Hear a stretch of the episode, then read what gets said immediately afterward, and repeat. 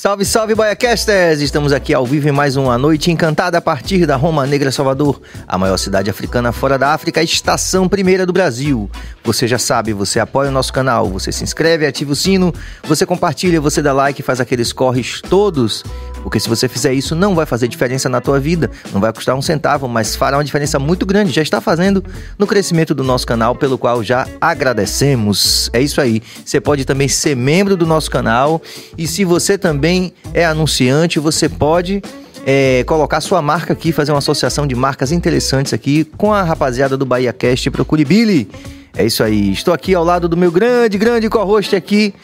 Um prazer sempre estar aqui com esse cara inteligentíssimo, com quem eu sempre aprendo muito, Pedro Valente. é isso, você que é meu mestre, Mas tá rolando. Você que é meu mestre, você que é meu guru. com você eu aprendo muito. Tamo Obrigado por, por, por essa oportunidade de convívio diário que é me faz muito bem. Obrigado. Tem uma coisa que chama força do merecimento. Ah. É verdade, é verdade. É. Acredito muito nisso. A vida toda acreditei, cada dia mais aqui no BaiaCast. Massa, obrigado. Lembrar você que está nos assistindo, minha gente, o dedinho não cai se você clicar lá no, no inscrever-se, se você clicar no curtir. E se você não gosta da gente por algum motivo, porque pode acontecer, né? Nós somos humanos, cheio, é. cheios de falhas. Comigo acontece bastante. Comigo também. Mais do que eu gostaria.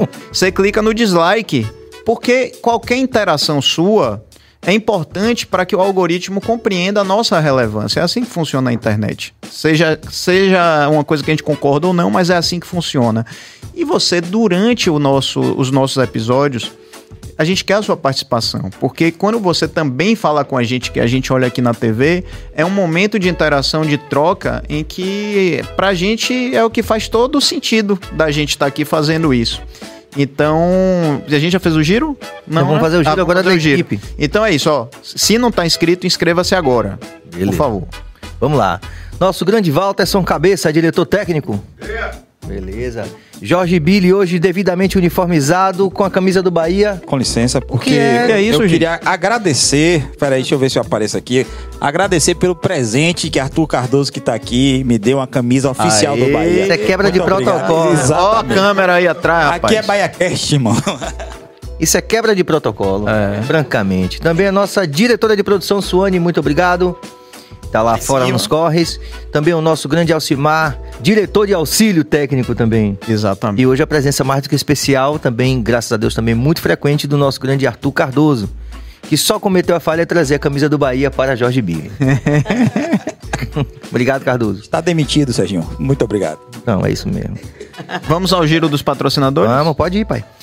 Minha gente, a gente tem é, a honra de ter aqui marcas é, relevantes, né? O BaiaCast é um projeto relativamente novo, mas graças a Deus relevante né, na internet e com a audiência que cada vez é, aumenta mais, isso nos deixa muito felizes.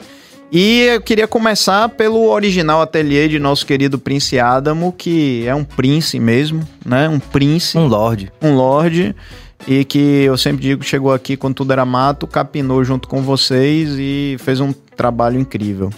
Agradecer a Sennheiser, a Sennheiser, que é uma marca alemã de 77 anos, tecnologia 100% alemã de microfones e headphones profissionais. Esse, esse ambiente que a gente está aqui hoje é o primeiro estúdio 100% Sennheiser do Brasil. Então, aqui a Bahia sendo pioneira nesse, nesse quesito e que a gente morre de orgulho. Então, um beijo para todo mundo da Sunrise. Queremos agradecer também hoje ao de Alemar, que está aqui com a gente, né, para para homenagear a nossa convidada, que é muito especial, que já já nós iremos apresentá-la.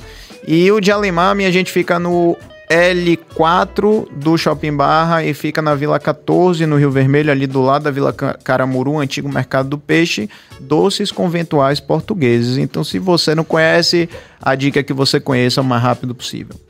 E Cristale, um beijo para Maísa, toda a equipe.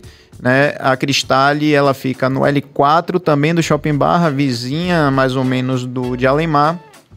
E fica também no Salvador Shopping no L1. E o bacana da Cristale, que meu grande guru sabe disso. Os óculos da Cristale, minha gente, são modelos exclusivos e marcas também exclusivas. Então, o que é o bacana? O que você encontra lá muitas vezes são peças únicas. Então você não vai para praia, para uma balada e vai ver todo mundo com o mesmo óculos igual. Então é uma grande exclusividade e todo o mérito de Maísa que faz essa curadoria incrível de, do bom gosto, do estilo, para que a gente possa ficar mais bonito. No meu caso, remediado, na verdade. Não, é, não, não, é, é remediado. É Além de não. tudo, ele é modesto. é isso. Obrigado, tá Feito.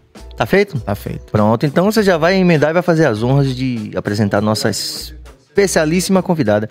Antes é. disso, o Cabeça já tá puxando a orelha da gente aqui. Mas eu falei, eu falei no começo. Falei no começo, você que não se tocou, hoje eu falei. Você não tava prestando atenção, mas.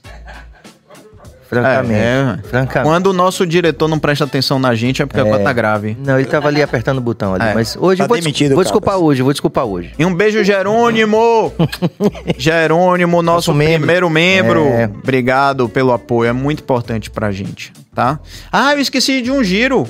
Forneria Alfredouro. Ah. Forneria Alfredouro, minha gente, desculpe. Nunca mais vou mandar coisa pra minha casa. Não, não, ah, não, não, não, De jeito nenhum, não. de jeito nenhum. Um grande beijo para vocês. A melhor pizza de Salvador. Quem reensinou a gente. Na verdade, quem reensinou não. Quem ensinou a gente a comer pizza. Porque a gente comia uns, uns biscoitos com mussarela em cima, viu? É, tem que, tem que falar a verdade, né? Que é um Pode lugar falar, de verdade. Exatamente. E a gente, com a forneria Alfredouro, é, aprendeu a comer pizza com, com, com massa. É, como é o nome? Borda recheada. Não, não é borda recheada.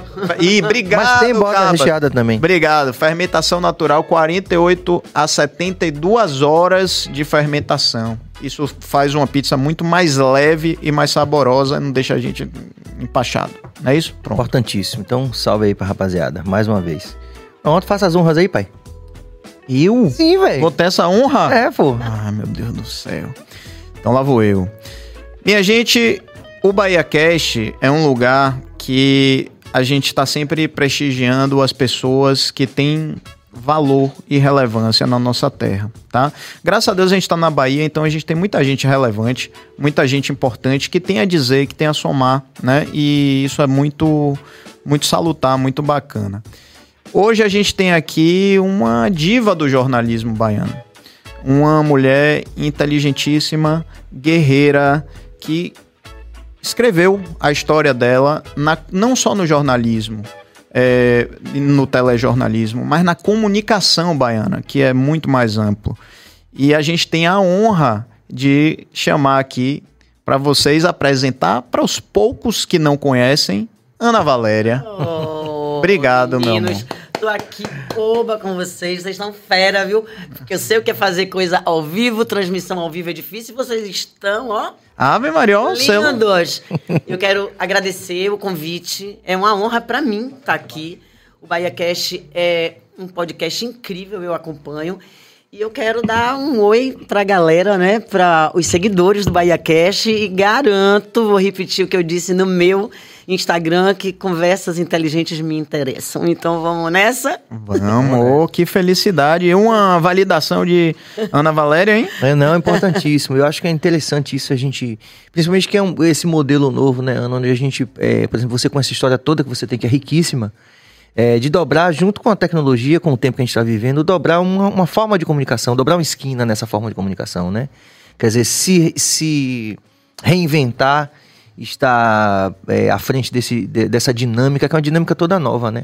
Na verdade, Serginho, você está sendo delicado, né? Porque, na verdade, eu dobrei essa curva muitas e muitas vezes. Sim. Porque eu passei 40 anos na televisão. 39 anos e 11 meses na televisão. Então, faltava um mês para eu completar 40 quando eu saí. E ao longo desse tempo, é, eu passei por muitas mudanças, muitas transformações, seja de dinâmica, de conteúdo, é, de formas de você fazer, de formas de você conduzir uma reportagem. Né? Uma hora aparecia, é, o, o, o, entrevistado tem que olhar para o entrevistador, outra hora não, o entrevistado tem que olhar para a câmera.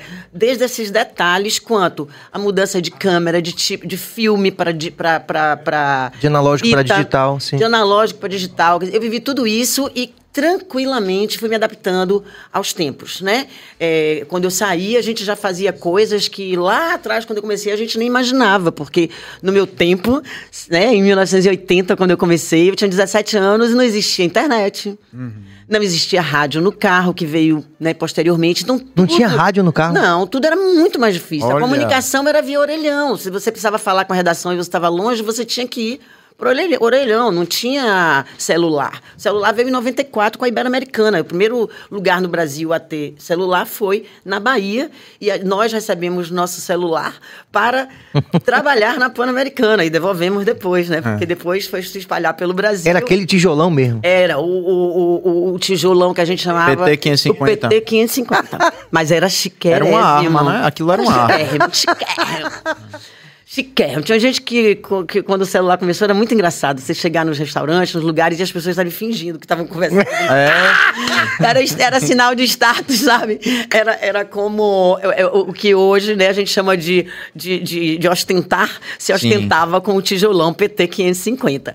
Então é. fazia parte daquele momento e eu vivi tudo isso. E, e ao longo da minha trajetória, eu vivi momentos históricos, tanto na, na, na, transformação tecnológica, como em momentos realmente de coberturas históricas, né? Os 500 anos no Brasil, a própria Ibero-Americana, né? Entrevistar Mário Soares, de Portugal. É, e, e, tudo isso a gente fazia é, buscando informação na velha Barça, no, na, no, no velho oh. Pai dos Burros. A gente tinha que ir, não era o Google, não existia.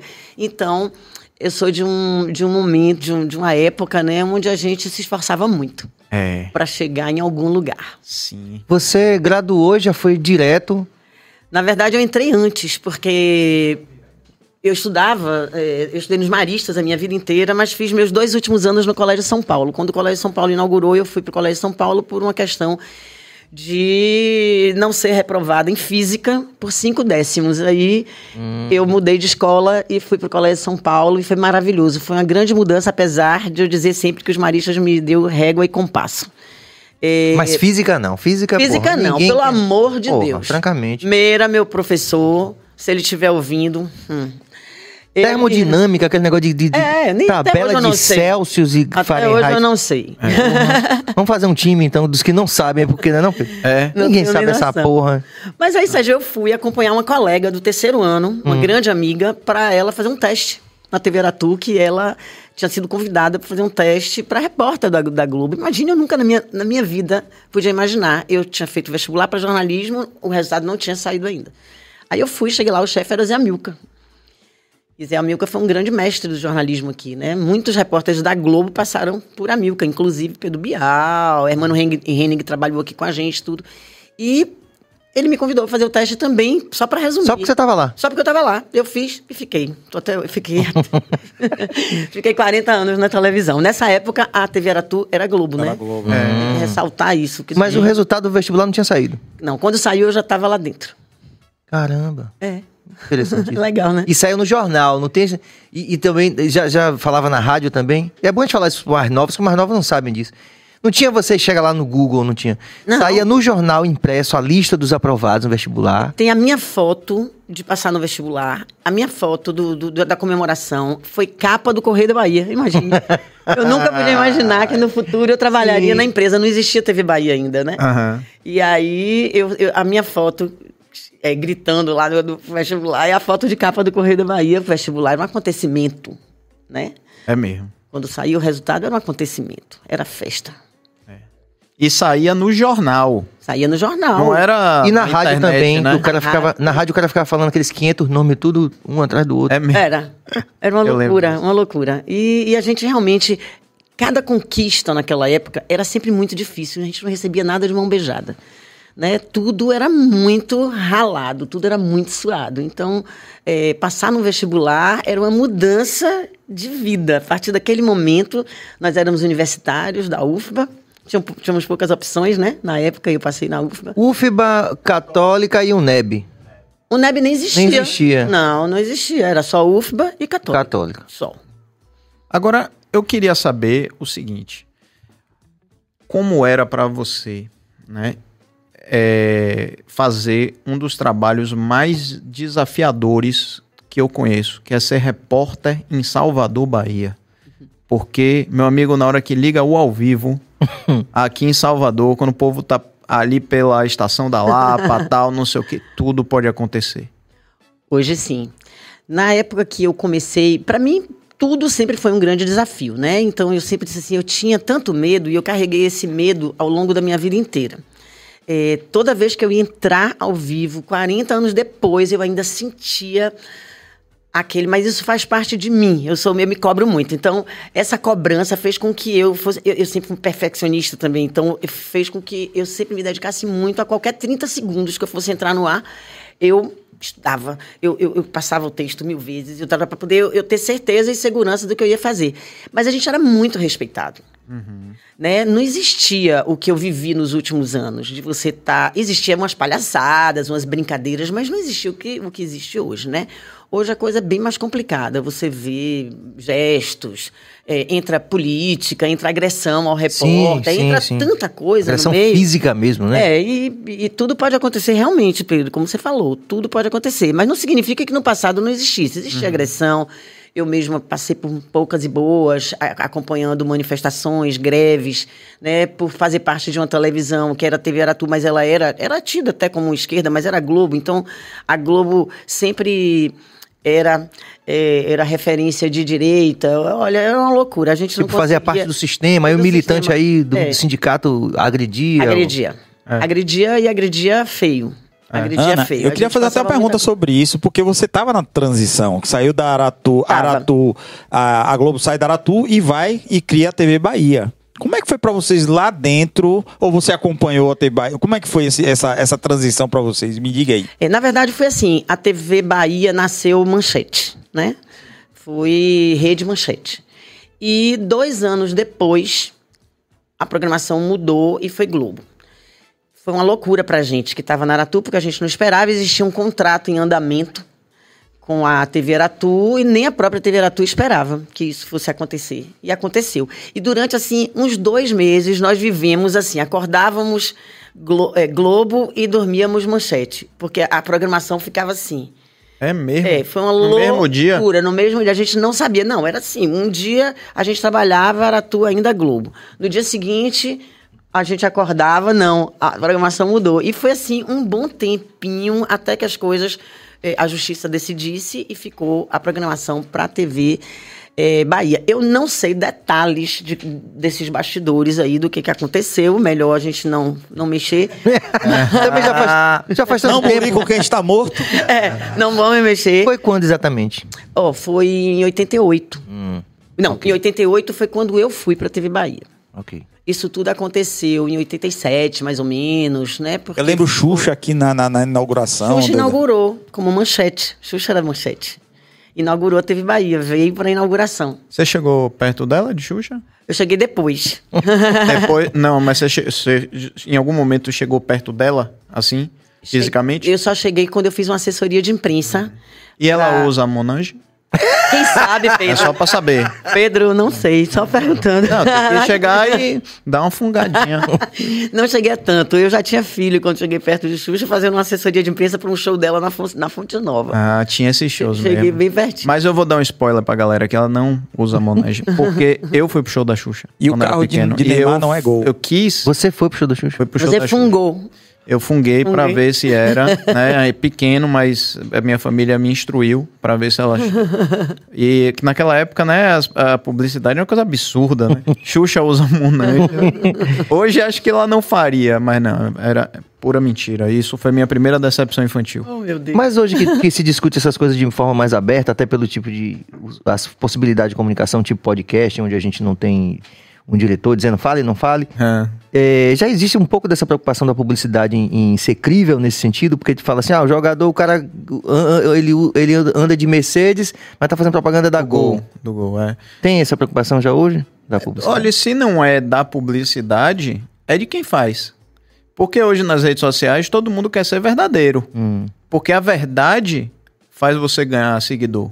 Se as pessoas começam a ver que você é de plástico, você exemplo, não tem hum. aderência desse então, público. Pedrão, então, posso fazer uma pergunta para Ana Valéria você... desse sentido? Vá, vá lá. Então você acha que talvez por isso a televisão está perdendo a audiência de, de, de sempre. A própria Rede Globo hoje não tem mais hegemonia. De, talvez a TV seja muito plástico. Não, não sei se você concorda? É uma, é uma, pergunta difícil, não é fácil porque eles estão tentando decifrar isso para mudar o rumo dessa prosa, né? Porque que as TVs estão perdendo tão. Acho que são vários fatores. Um deles é o crescimento da, da dos streams, né? O, o, o, jovem hoje, ele não quer, ele nem, nem liga a televisão. De 16 anos para baixo, nem sabe o que é televisão. Não acompanha a programação da televisão como nós acompanhamos. Esse, para mim, é um fator da perda de audiência. Rapidinho, Mas... deixa eu só encaixar uma pergunta aí para não perder isso. E você acha que isso é reversível? Só abrindo um rápido parênteses. Eu, eu acho que é reversível se houver uma reinvenção. Uhum. Né, da forma de fazer, para poder você atrair esse público que é muito rápido, muito dinâmico e que tem vive uma outra linguagem. E eu acho que você falou em, em verdade, né? Eu tô agora com tanta informação, eu tô é, é, não quero me confundir. É, eu não acho que a verdade reina na internet. Apesar de milhões de seguidores, não acho que as pessoas que têm milhões de seguidores sejam 100% verdadeiros. Uhum. Muito pelo contrário. O que a gente está vendo hoje é um estereótipo. Às vezes eu tenho dificuldade de reconhecer as mulheres. Se essa é fulana ou beltrana, de tão plastificadas que as mulheres estão ficando. Isso me assusta um pouco, sabe? É, eu não vou dar um nome aqui, mas tem uma atriz que eu achava linda começou criança na televisão. Hoje eu, me mostraram uma foto dela essa semana e falei, não, não é ela. É, não é, é, A gente até tem dúvida se é a mesma pessoa. Será que ela se reconhece no espelho? Será que ela vê verdade naquilo que ela está vendo? Não sei. Uhum. Aí não cabe a mim, né, julgar nem nada. Eu estou falando da minha opinião de quem está olhando de fora. Tenho dificuldade de reconhecer pessoas. Estou achando todo mundo muito igual. Estou achando meninas muito novas se jogando numa, num preenchimento, em coisas de, de, de, de beleza, sem, sem precisar. Já são belas. Já são lindas. Então, o que está faltando na, nessa galera, na nossa juventude? O que está faltando que estão buscando preencher com coisas é, tão artificiais, né? Então isso é uma coisa. Tentando responder meu amigo ali, eu acho que a, a televisão ela está faltando, é, ela está ela tá perdendo um pouco por falta de verdade, justamente. Eu acho que existe uma forçação de barra por parte das TVs, elas estão querendo fazer coisas, forçando a barra em coisas que não sabem fazer. Tem emissoras que estão indo por caminhos que não são os dela. Né? Por exemplo? Por exemplo, eu acho assim. É, eu sei que eu vou criar uma maior, maior polêmica aqui, um maior, maior caso, mas eu, eu eu estou aqui para falar a verdade, falar o que eu penso. Eu acho que a TV Bahia, por exemplo, eu questionei desde o início é, dessa mudança de, de, de, forma de fazer jornalismo, de mudança de busca do público, né? Que ela estava fazendo algo que ela não sabia fazer. Ela estava indo é, em busca da concorrente, de fazer o que a concorrente fazia, e eu acho que isso não passa a verdade. Por isso a audiência não sai do lugar. Pelo contrário, a audiência perde, porque as pessoas estão querendo ser convencidas de que você está falando a verdade com elas, de que você vive. Eu, quando eu passei 40 anos na televisão, vivendo as mazelas da televisão, além, apesar de ter sido apresentadora durante muito tempo, ter vivido em estúdio, mas eu pensava o programa que eu fazia. Eu pensava o Rei de Bahia Revista. O Rei de Bahia Revista saía da minha cabeça. E na discussão com a minha equipe, claro, porque eu tinha uma equipe que trabalhava comigo. Então a gente fazia com que o baiano se enxergasse. Esse era o grande barato do Rei de Bahia Revista. Era fazer com que o baiano se enxergasse nele. Era mostrar o turismo que coubesse no bolso de, todos, de todo mundo. Que as pessoas sentissem esperança de que elas poderiam e deviam procurar viver bem e que era possível isso. Então a gente mostrava isso no Rede Bahia Revista. Hoje você senta para assistir um jornal, gente. Eu acho que eu, eu, eu, a pergunta que eu mais me faço e eu assisto, a pergunta que eu mais me faço quase todos os dias é até que ponto isso é relevante para a vida da minha sociedade? Até que ponto um cara que bateu a moto numa cerca de arame farpado ontem, no interior, numa estrada de chão, é notícia estadual.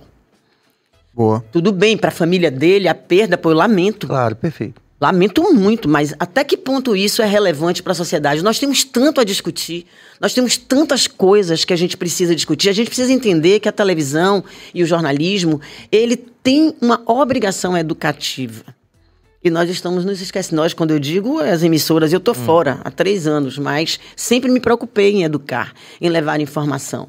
E eu e a minha geração inteira. Né? Eu vivi uma geração de jornalistas de primeira qualidade.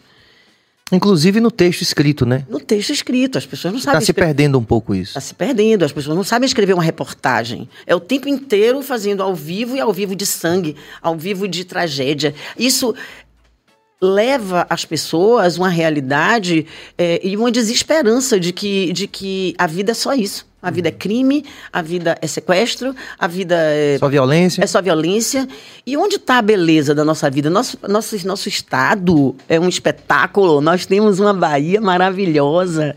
E, no entanto, eu pergunto: aonde a nossa cultura vai parar se as televisões estão deixando de cobrir? Uhum. Né? E não adianta só ir lá e filmar. Você tem que informar. O repórter ele tem que buscar informação. Ele tem que saber, por exemplo, eu faço essa pergunta sempre que eu estou falando sobre esse assunto.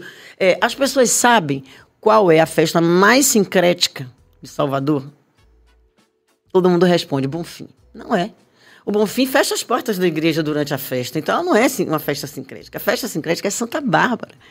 A festa de Santa Bárbara é uma missa belíssima que, que, que, que é, é, é rezada no, no, no Pelourinho, com o bispo, o arcebispo, vestido de vermelho, Uhum. Para quem não sabe, o vermelho de Yansan, que é o dia 4, dia de Santa Bárbara.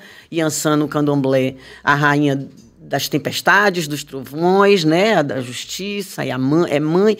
E a missa é rezada e no ofertório da missa é levado a carajé, feijão fradinho, abará as comidas que no candomblé são oferecidas para Yansan. E tem tambor. Então, a igreja, nesse momento, e, e eu vi isso muito com, com, com Dom Murilo Krieger, que foi, para mim, um dos grandes arcebispos dessa cidade, Dom Murilo abraçou, respeitou. Porque todo mundo sabe que na Bahia, muita gente vai para missa de manhã e de tarde vai bater tambor.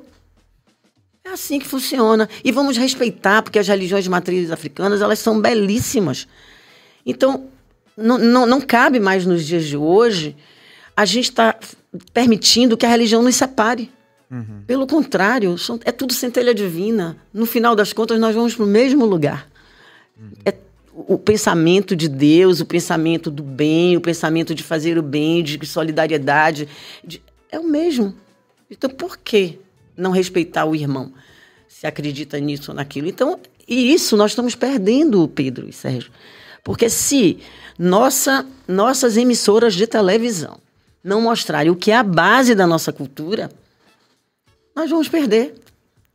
Nós vamos perder. E como que os nossos as próximas gerações vão saber o que aconteceu aqui. Como que eles vão saber que os escravos existiram, que os escravos, as escravas foram as primeiras mulheres empreendedoras? Do nosso país, uhum. porque libertas elas foram para a rua com o tabuleiro na cabeça vender acarajé. É, e uma coisa que é, algumas pessoas não sabem, né, que o acarajé, já é o verbo comer, né? O, o bolinho mesmo é acará, assim como acará. abará. É. Só que o, o, o, a chamada para o comando de venda era acarajé, comam é. acará, é. né? e era o produto principal, então era a carajé e não a barajé. Né? E a bará ficou e a cará. Agora, isso que você falou do sincretismo, caramba, eu não sabia. É, não. coisa linda. e eu acho assim. só vai se saber disso se a gente levar. É. Agora vamos lá, vamos lá. É, porque é, primeiro quero dizer que eu tô achando lindo aqui. é porque é, a gente vendo você falando assim, dá uma esperança, né?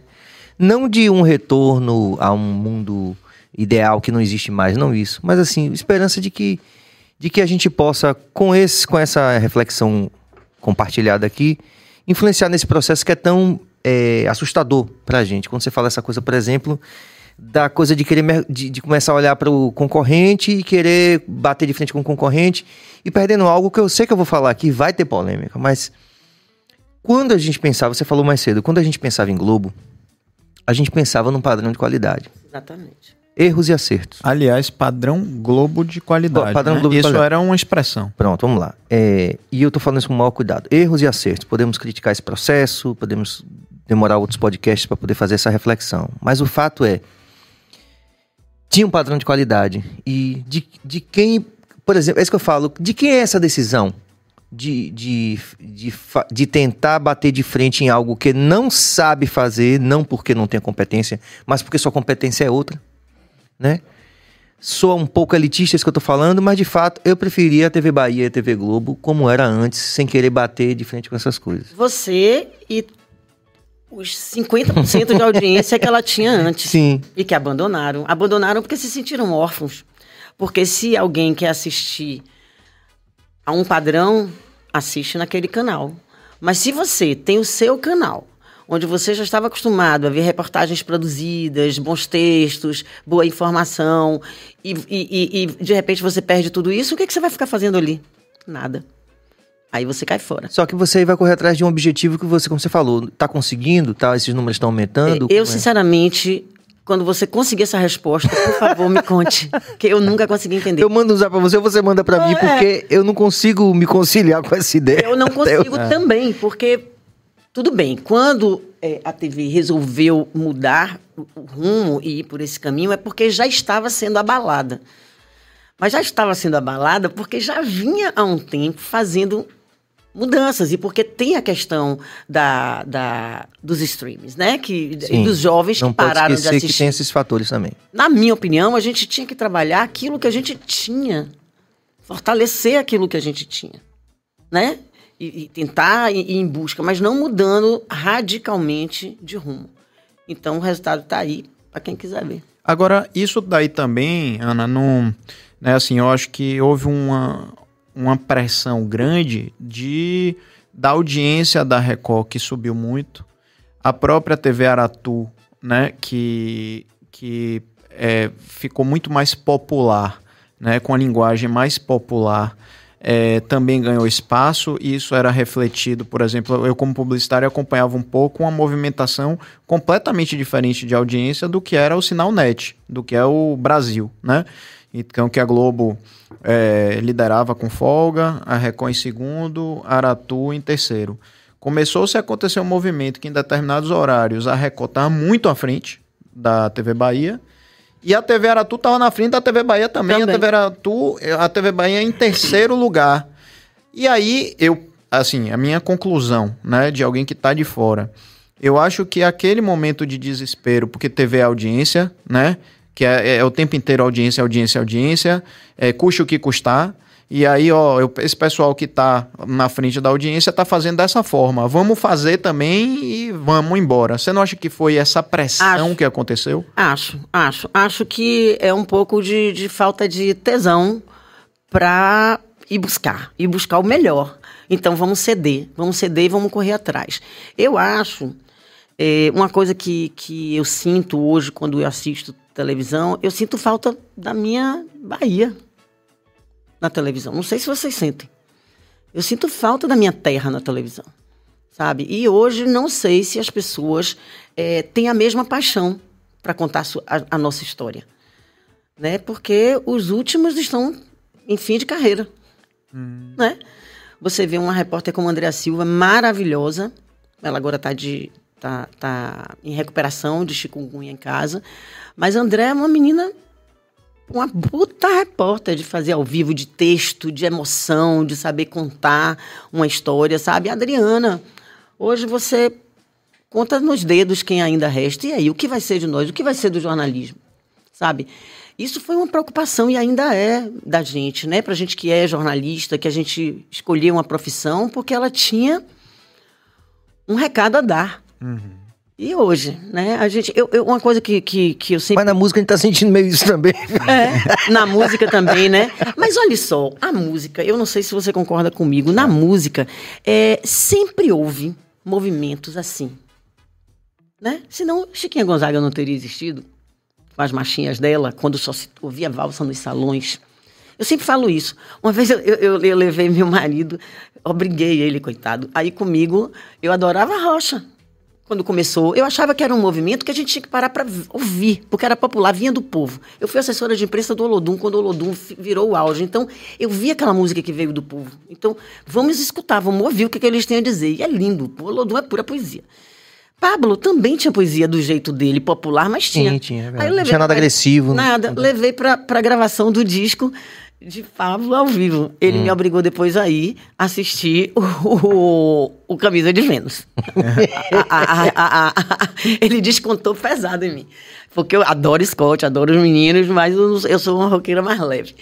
É, e, e, o que eu, claro, eu entendo o que você está dizendo, tá muito ruim, mas nós também vivemos a boquinha da garrafa e foi massa. É. Agora, o que eu não aguento é o que está um movimento de desvalorização da mulher de uma forma. Porque na boquinha da garrafa dançavam todos, não era só a mulher. É. Homens e mulheres na boquinha da garrafa. Não era uma coisa de desmerecer a mulher do jeito que está hoje. A coisa está muito baixa. Porque não se sabe fazer melhor, gente. Sem educação e sem cultura que o país não tem, vai se escrever o quê? Vai se fazer o quê? É. E é tri... eu acho que o triste disso tudo, ouvindo você falar, é que a Bahia é um berço de cultura, é um caldo cultural Exato. fortíssimo e que a gente escolheu se nivelar por baixo. É isso que eu, eu vejo. Porque se dissesse assim, ó, nós somos uma cultura jovem, nova, né? Que ainda não tem uma personalidade. Então, não, não é o caso. Que não é o caso. É. Então a gente resolveu, por escolha, se nivelar por baixo e esquecer a riqueza que a gente tem por trás dessa terra, desse povo, dessa história, né? Pois é. Sobre a música, eu queria só fazer um comentário que eu estava conversando com o Tênis Del Rey essa semana, que é um Meu amigo, grande compositor. É, Tênis é um, enfim, uma sumidade, né, na composição dessa Bahia que você fala com tanto amor. Então, isso realmente eu acho que independente de qualquer tendência, ou da gente ser considerado purista ou não, pode se discutir isso também, é, ou até blazer também, né? Mas eu, é, o que é fato é que a gente realmente coincide essa queda, curiosamente coincide com o ocaso da música baiana. Quer dizer, quando eu falo da música baiana, eu não estou falando necessariamente se. Você falou muito bem do Lodum, e é tudo correto que você falou do Lodum, e do Arrocha também. Mas independente desse, desse encantamento que a gente tem com a nossa própria cultura, eu acho que isso, é, infelizmente, coincide também. É, acho, acho que a rapaziada assim... mais jovem tá meio. Como, quando, você, quando você vê o carnaval hoje se discutir essa coisa de que tá sendo invadido por coisas de fora, coincide com um certo desencanto que, naquele momento em que a gente. de pujança econômica, inclusive, que a gente viveu, a gente tinha mais esse amor, como você falou, é essa Bahia que a gente está sentindo falta, né? Sabe o que, que eu acho? Eu acho que, que quando a indústria começou a a cair um pouco a indústria do carnaval, uhum, né? A uhum. indústria que comandava o axé. Quando o axé começou a perder espaço para o sertanejo, essas coisas, uhum. o que, que aconteceu? Os artistas baianos, alguns, não todos, ao invés de lutar para defender o nosso espaço, não. Abriram as pernas, literalmente. Nosso carnaval tinha sertanejo em cima, quando o carnaval é carnaval. Tudo bem, beleza. Ah, o carnaval da mistura é.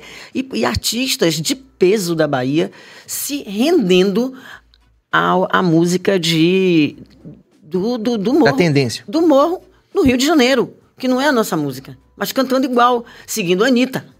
Seguindo, então, com todo respeito, lógico. Com todo respeito, gente. Eu gosto de Anitta. Não gosto do que ela fala muitas vezes, mas eu, eu acho que a Anitta é uma, uma artista incrível e, e, assim, tem um valor incrível na luta que ela desbravou e nas conquistas dela, sabe? Agora eu acho que a música baiana é a música baiana. Nós temos nossa identidade. Para que buscar a identidade dos outros? Né?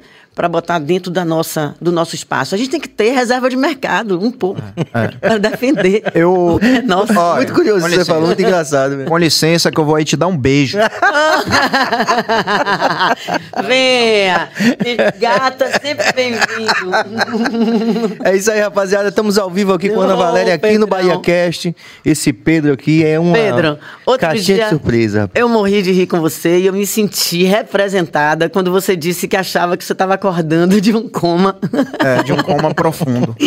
profundo, eu até comentei lá com você. Eu estava nesse coma com você, é. porque realmente eu não sei quem é um artista do Lusa Palusa. é bom que até o nome você errou, porque o, o, é, nome? É Lola Palusa. Lola Palusa. Lola Palusa, até tá isso certa. eu não sei. Não, é isso, porque ninguém sabe. Não, mas é. ele ficou impressionado que eu conhecia Ana Frango Elétrico. Ana Frango Elétrico, eu achei que era uma brincadeira. Existe isso? Existe, Existe ele gosta. Não, não, eu conheço. agora, agora, Ana, deixa eu te falar. É, você falou né, tudo que eu penso. Você falou sobre o, o, a questão do carnaval da gente e dessa abertura do Cabe Tudo na, no nosso carnaval, que é o que eu acredito. E muitas vezes as pessoas acham que eu sou purista e que, ah, isso é um pensamento retrógrado, tem espaço para tudo. Não tem espaço para tudo. Você sabe por que não tem espaço para tudo? Porque a gente tem seis dias de carnaval.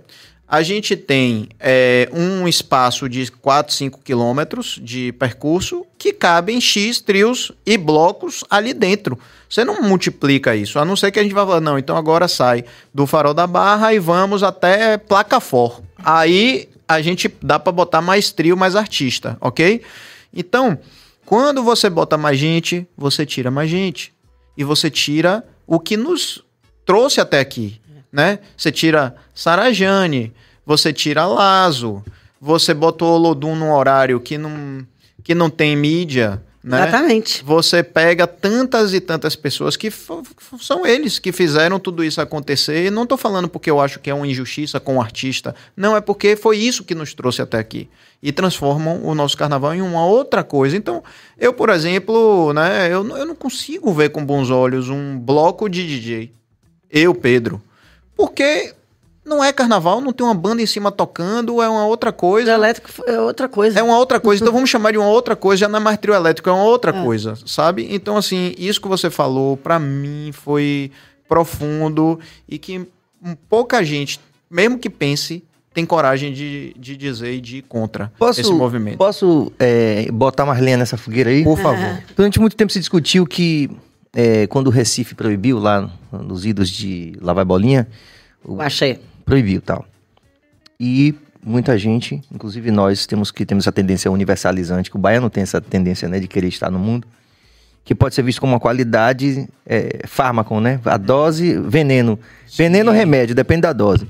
A gente errou na dose, né? Porque de fato a gente, com essa tendência universalizante, a gente acabou gerando isso aí que está aí. Uhum. Mas existe um outro elemento que é também igualmente polêmico, que é a questão do controle do poder público. O Pedro Torinho teve aqui e a gente falou sobre isso. Né? Quer dizer, é, não, não sabemos, no fundo, no fundo, nós não sabemos se faz sentido a gente tentar controlar com, com políticas públicas e com atuações é, do Estado em qualquer esfera esses elementos dinâmicos da cultura, da música, da arte e tal. A gente não sabe, a verdade é que a gente não sabe. Por exemplo, a gente poderia ter mais cedo fechado a porta, isso poderia ter salvado a gente, ou pelo menos ter resguardado um pouco dessa identidade que a gente hoje sente falta. Né? Exatamente. Sente falta. Uhum. Mas na verdade é que a gente não sabe a medida. É sempre muito complicado, porque aí você vai ter sempre o, o, interesse público de um lado e a iniciativa privada do outro. E vamos falar a verdade: a iniciativa privada é, voltada para o mercado de entretenimento na Bahia não é uma referência de que acertou a, a dose. Uhum. Isso é fato. Uhum. A gente nunca tratou, pensando da gente para a gente mesmo como artista, a gente nunca tratou com o respeito devido os blocos afro, né, em detrimento de artistas de mercado, mesmo baianos, né? Então a gente tem que também dar a César o que é de César. Sim. A gente não soube essa medida, não estou dizendo que a gente deveria ter sabido ou que, que, a culpa é de um ou de outro, mas é de fato, de fato a gente como sociedade também a gente, a gente errou nessa medida e hoje as coisas estão aí como elas estão. Isso é uma dificuldade muito grande da gente, inclusive, continuar valorizando aquilo uhum. que nos trouxe até aqui, que é. foi o Lodum, que foi o Bloco Afro, essa coisa toda. Como Sarajane, Neguinho inclusive... do samba, aquela... Como Sarajane... Genial. É, ela colocou muito bem isso. Posso só também fazer um pequeno adendo disso que você falou, que Pode, é joga. 100% verdadeiro. Mas veja bem, quando a gente fala dos blocos afro, do samba reggae e tudo isso, isso eles gestam uma nova música que é o que a gente chama de axé music, que é uma geração depois. Aí okay. vem essa galera toda, aí vem Sarajane, aí vem Luiz Caldas, aí vem é, Banda Reflexos, e aí depois Chiclete com Banana, etc., que vai mutando. Mas note que a base da música baiana, não vou chamar axé, continua ali. Hum. O que eu falo depois são dos forasteiros musicais. Sim, eu sei. Aí já não tem mais nada, não tem mais link com aqui. O que eu, tô, o é. que eu acho que é o perigo é isso. É como se do nada a gente desconectasse, puxou o plug e agora já é uma outra coisa. A gente aí tá já tipo, não tá nem mais bebendo na fonte. A gente tá tipo com o Kuomintang, aquele pessoal da China lá. Quando o Japão invadiu, eles estavam brigando. Mas não, peraí, vamos primeiro expulsar os japoneses pra depois a gente voltar é. a brigar. É meio isso, assim. Porque na é. verdade a gente aqui dentro mesmo, a gente já não fazia coisa de forma tão equitativa. Perfeito. E tão cuidadosa com a questão da cultura da raiz, né? Enfim. Hum. Só pra deixar assim, claro. Que conste nos autos que eu falei. Conste nos autos. Eu tá cresci num, numa família, né? Meus pais eram muito festeiros. E qualquer coisa era motivo de fazer festa lá em casa e seresta e etc. E eu me lembro que nós crescemos ouvindo as serestas dos meus pais. Depois juntavam os amigos dos meus pais com os nossos amigos. Os meus filhos, eu morava em casa, então era meus filhos adolescentes, era meus filhos, a gente, nossos amigos e os amigos dos meus filhos, e nós fomos misturando a nossa musicalidade, né? Eu me lembro que lá em casa, eu morava em vilas, e lá em casa a gente não tinha essas caixinhas que a gente tem hoje, a gente pegava o som, botava para fora de casa e misturava a música que nossos filhos gostavam e tudo. Nós ouvíamos de tudo um pouco, inclusive as músicas dos meus pais, que eu sei todas. Eu, eu sei cantar é, é, Índia, essas coisas todas que eram do tempo dos meus pais. O que que eu vejo? Outro dia, e, e, e música é paladar. Paladar se educa, né? É, é, música não, diz assim é que como para se educa. Gosto não se discute, mas se depura também. Se depura. É. Então, outro Ou dia. se lamenta. Eu fui pega completamente de surpresa. Hum. É, tava lá em Itacimirim, né? E a gente tem casa lá e, e tava. Paulinho sempre bota é, é, o YouTube rolando músicas boas, música MPB e tal. Meu neto parou. Meu neto, de- o mais velho, de 9 anos. Parou, parou, assim, estatalou na frente da televisão para ouvir Cajuína. Depois ele descobriu que ele podia botar a letra da música, Cajuína de Caetano. Uma música difícil, com palavras que a gente nem sabe o que significam, mas com aquela melodia meio de niná, né? E um clássico, né? Um clássico. Meu neto, ele não sossegou, ele ouviu o dia inteiro Cajuína, chegou a brigar com o outro irmão, porque o irmão queria mudar, porque ele só sossegou quando ele aprendeu a música toda. Então, isso é lindo de ver. E foi uma escolha dele, ninguém impôs nada. Foi uma escolha dele. E eu vejo nessa geração dos meus netos um interesse por coisas relevantes. Coisas muito interessantes. Agora eles têm que descobrir que existe, né?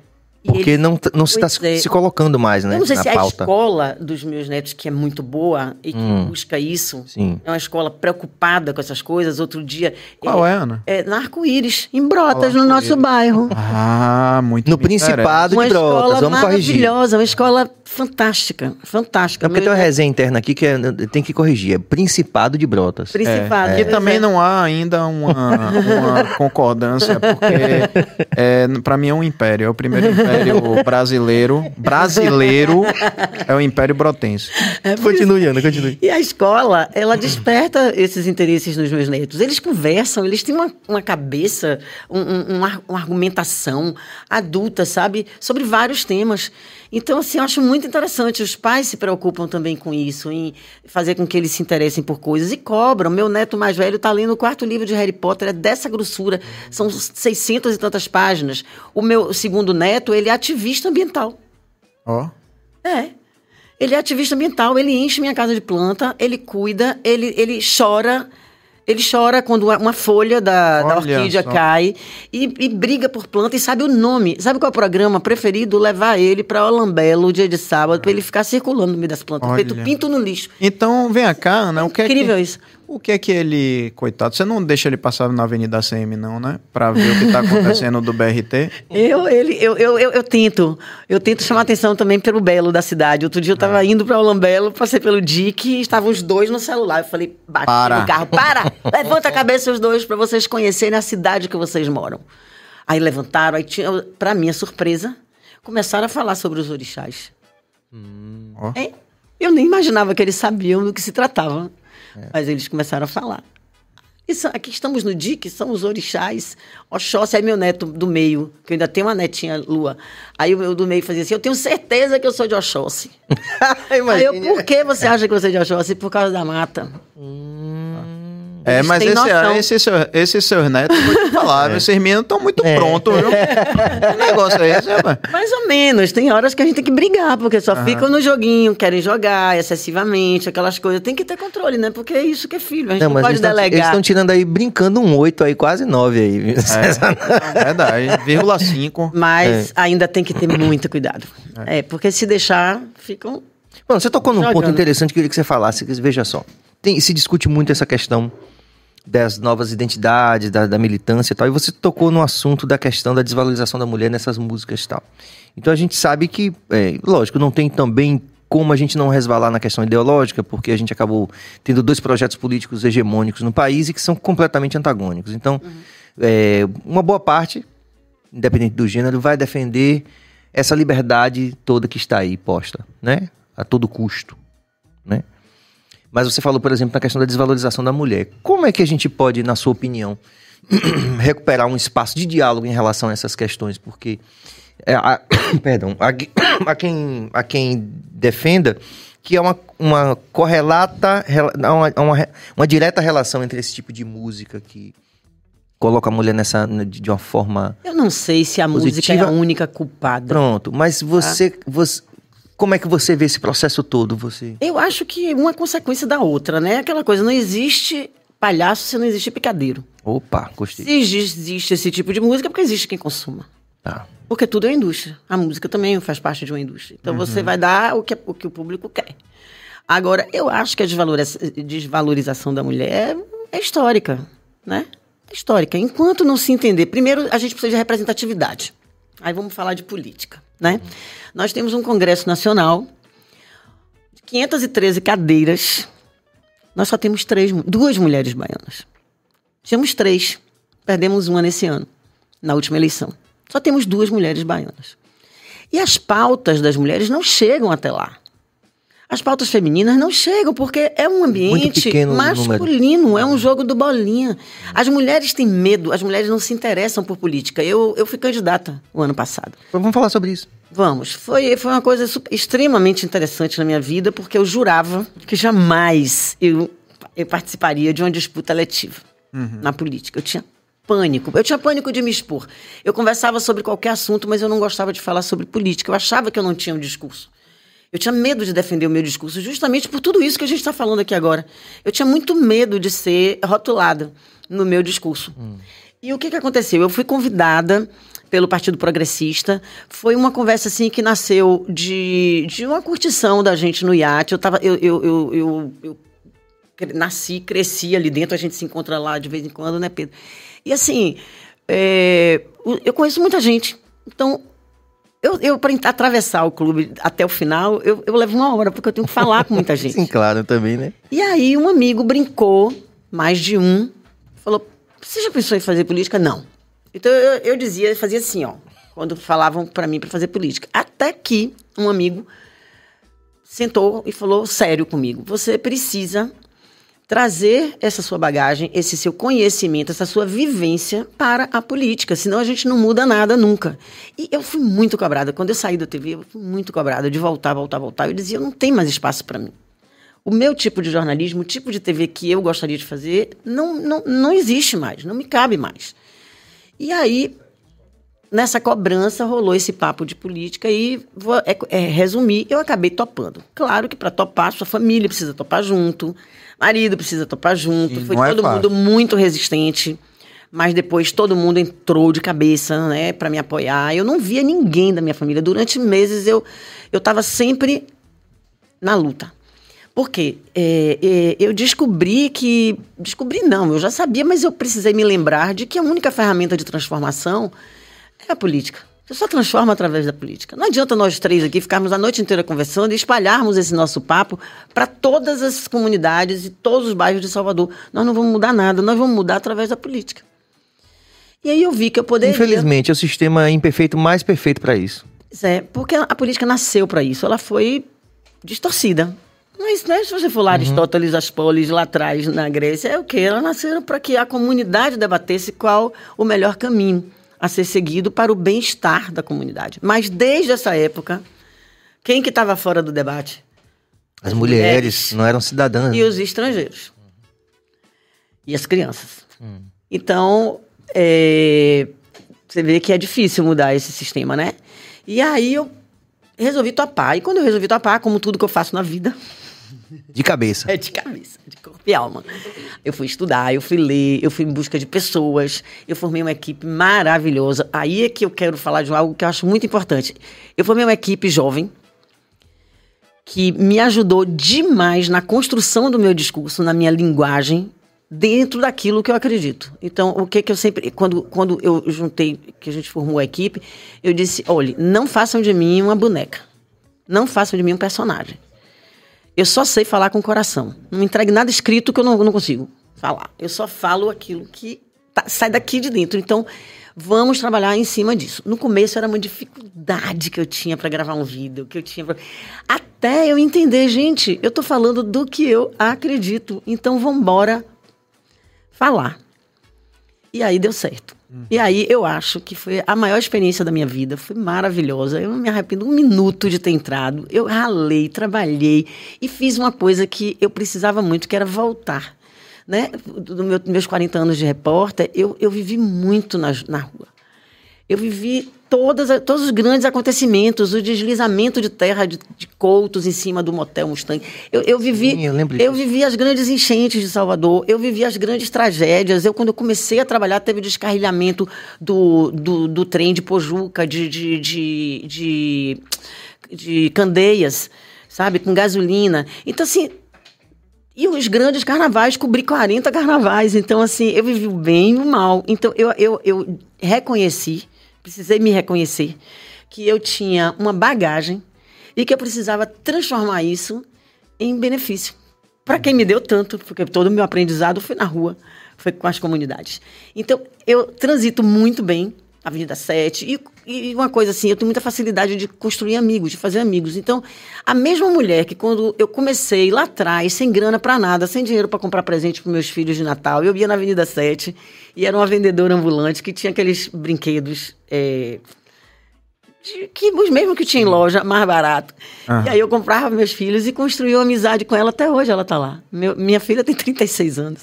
Olha. Meu filho, 35. Então, assim, foi fácil voltar depois da, da, de ter saído da televisão, e encontrar as comunidades.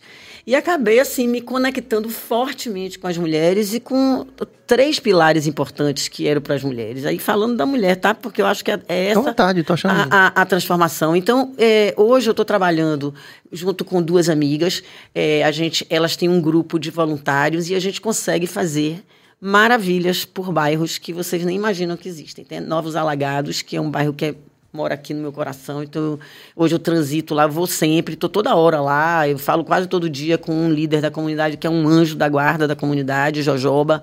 É um cara fantástico que dedica o tempo livre dele a colher alimentos para doar para a comunidade. As xepas das feiras, ele vai de Sim. carrinho de mão, é uma coisa linda. E a gente está fazendo um trabalho mais sólido lá. Então, independente de um cargo político, a gente pode fazer política. Uhum. Entende? Então, eu estou fazendo é, isso, esse trabalho, é, Novos Alagados, é, é, com Santa Mônica, que é um bairro fantástico. Me recebeu assim, uma farra, e lá é, é tomar cerveja, comer acarajé, torcer pelo Vitória. receba, Billy, receba, Billy. receba, Billy. Ana, vem cá, você, como jornalista, como repórter, você viu é, acompanhou de perto o mundo político e todos os seus, como é que posso dizer, os seus desgostos, né? Não, é fase. Assim, muita coisa, você deve ter visto muita coisa feia dentro da política, né? É, como jornalista. E você dentro de uma campanha? É, como é que foi isso? Você não. Qual foi essa face da política que você viu de dentro, agora como política? Tá. E não mais como uma jornalista. Te surpreendeu para o bem ou para o mal? Como é que foi isso? Olha, é, a campanha me, me surpreendeu para o bem. Porque eu fui convidada para o Partido Progressista. Eu nunca tinha sido filiada a nenhum partido. E eu me filiei, fui com muito medo, lógico. Mas teve um cara que foi sensacional comigo, Jabes Ribeiro que é o secretário-geral do partido, e que foi aquela pessoa que me apoiou do começo ao fim, que ouviu o meu choro, ouviu meus medos. Quando eu tinha qualquer dúvida, eu pegava meu carro, eu ia lá. É, me, me estendeu a mão, de verdade. E durante toda a campanha, eu tive, como te falei, essa equipe maravilhosa que me ensinou muito. E a gente, durante a campanha, a gente trabalha muito solto, muito só. Uhum. Me senti. O, o, a, a, minha, a minha única decepção foi o que eu esperava mais alianças políticas. Porque eu, como principiante, eu precisava de um político, né? De com mandato, algo que me ajudasse a seguir, a trilhar um caminho totalmente novo para mim.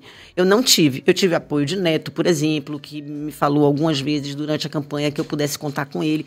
Mas eu não tive, assim, ninguém me levou para um palanque, por exemplo e que eu esperava aí. Uhum. Eu sonhava, eu acordava de noite em cima de um palanque falando, porque eu queria isso. Uhum. Eu queria poder chegar. E precisava, precisava em termos disso. de visibilidade claro. para aposentar suas ideias. Pois é. Então a minha campanha foi muito solitária, junto com a minha equipe, óbvio, mas foi linda.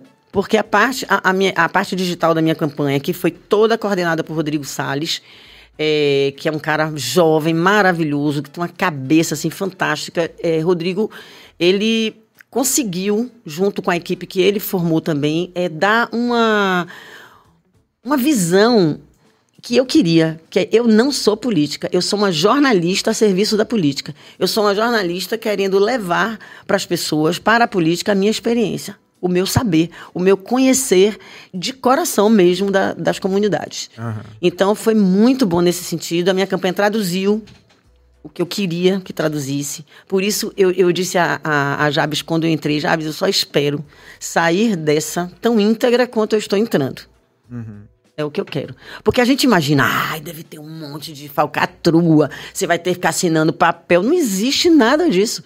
O que poucas pessoas sabem é como funciona a questão do, do, do fundo, por exemplo.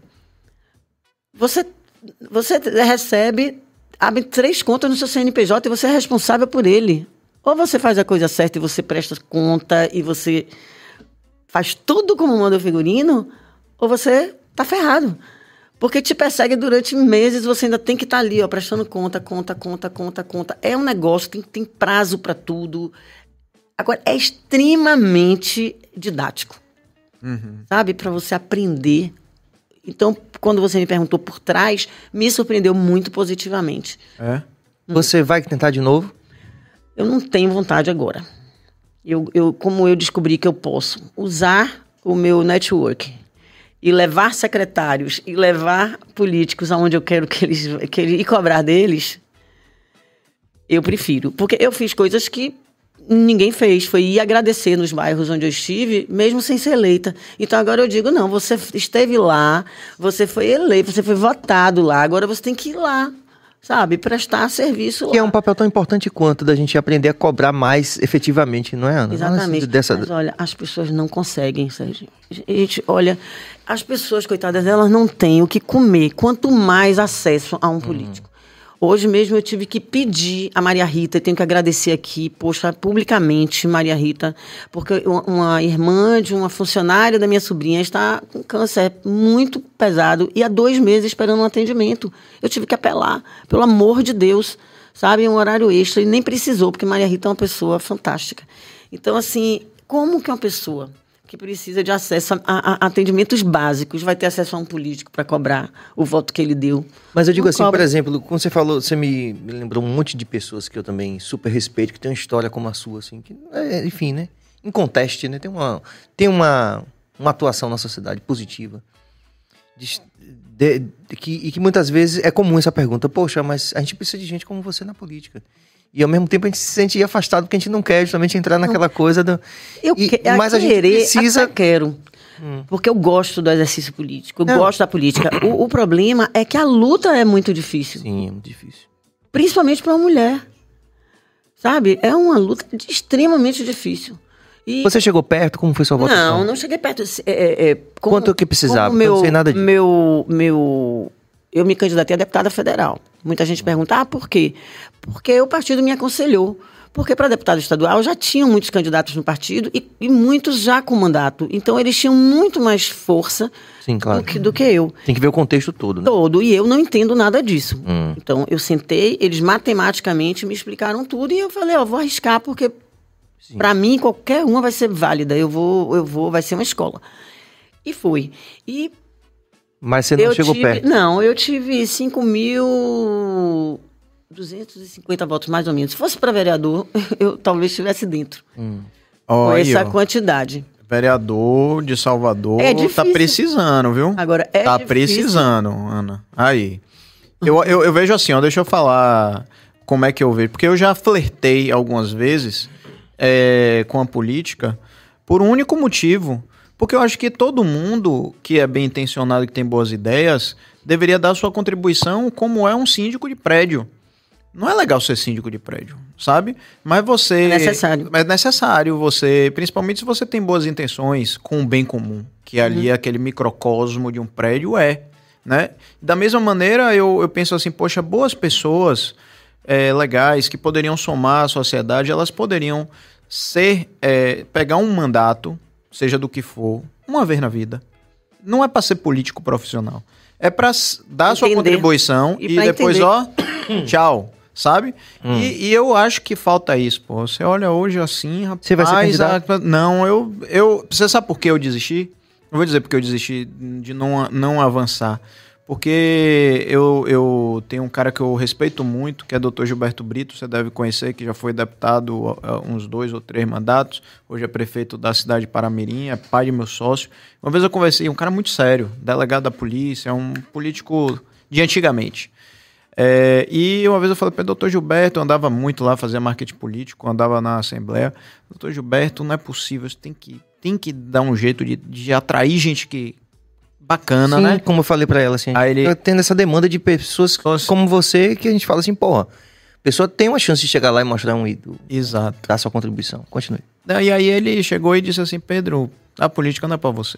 Aí eu disse, mas por que, doutor Gilberto? A política não, não atrai gente que presta, não. Né? Aquilo foi duro de ouvir. Mas a experiência, isso foi eu era mais novo, foi me mostrando que, na verdade, atrai muita gente que não presta mesmo. Porque sabe é gente que quer, né, enfim, se aproveitar do cargo do poder. É o poder, é a grana, é uma série de coisas que você pode fazer. Mas a gente tinha que estimular as pessoas que são de bem intencionadas é. a, assumir, a tomarem o lugar desses é caras. Né? É. Isso é muito difícil. Cara. Isso é muito difícil. É. é. um jogo muito de cartas marcadas, né? É um, é, é um jogo muito de interesse. E como eu te falei, para a mulher é realmente bota três vezes mais difícil sabe? Não, e deve ser um ambiente, assim, nocivo pra mulher, né? É, Mas isso se conecta eu... com aquela coisa que eu te falei mais cedo. Como, como a gente comunicar isso, né? Porque, veja, é, maioria da população, né? Assim, é maioria, mulher 52%. É isso. Como a gente faz... E representatividade no Brasil de 13%. É. Como comunicar isso, cara? Porque eu, eu Olha, tô falando assim, como homem, veja. Sou, sou filho de uma mãe guerreira, né? A pessoa tá, tá até. Não interessa, toda Veja, tradição. Olha, eu, eu, tenho, eu ouvi isso de uma mulher. Peraí, aí, aí só pra concluir. É, pô, tem uma filha, né? Pô, quero. Eu penso no mundo que eu vou deixar pra minha filha. Quer dizer, eu, eu acho que seria. Eu acho que, democraticamente falando, que seria muito legal que a gente tivesse mais representatividade da mulher. Entende? É isso que eu tô querendo uhum. dizer pra você. Como comunicar isso? Pois é, eu ouvi Independente de uma mulher de uma fantástica. Achei a frase resume tudo. Nós somos 52% do eleitorado e somos mães dos outros 50%. Pois é. e, aí, e aí agora? E por que que isso não, não se traduz né, em respostas é, em, em termos de cargos políticos? Porque toda vez que uma mulher chega lá, ela encontra um mundo de assédio moral, de, de, de, descredenciamento da palavra dela, sabe? O, o, o, o, lugar de expor ideias, às vezes o microfone é fechado. Entendeu? São coisas absurdas. Eu Você acompanhou esse último agora do, do, do, do assédio? Pois é, do, Porra, do cara Do que, cabelo. Não, não, existe isso, gente. Eu, eu, eu, eu, eu nem sei, olha, de que hum. partido é, mas eu assisti o vídeo. Ela é PL. O cara chegou para falar assim no foi, né? ouvido dela. Ah, não foi? Não, não Você teve de cheirar, teve. nada disso. Eu assisti o vídeo várias ah. vezes, fiquei vendo. Ele falou alguma coisa com ela, ela tava discutindo com o Lídice da Mata. O cara que chegou para falar, pra falar com ela, tá sendo acusado de assédio, hum. porque isso é um perigo, gente. O mundo é. hoje tá assim. Você tem medo de abrir a boca sabe? E de ser é. apedrejado. E é isso que acontece. E tá, olha, é tanta coisa que eu não quero nem começar a falar aqui, porque senão não, vamos lembrar casos de. Mas assim, é muito difícil para a mulher chegar lá e é muito difícil permanecer. Né? Existem muitos casos, muitos casos no mundo todo.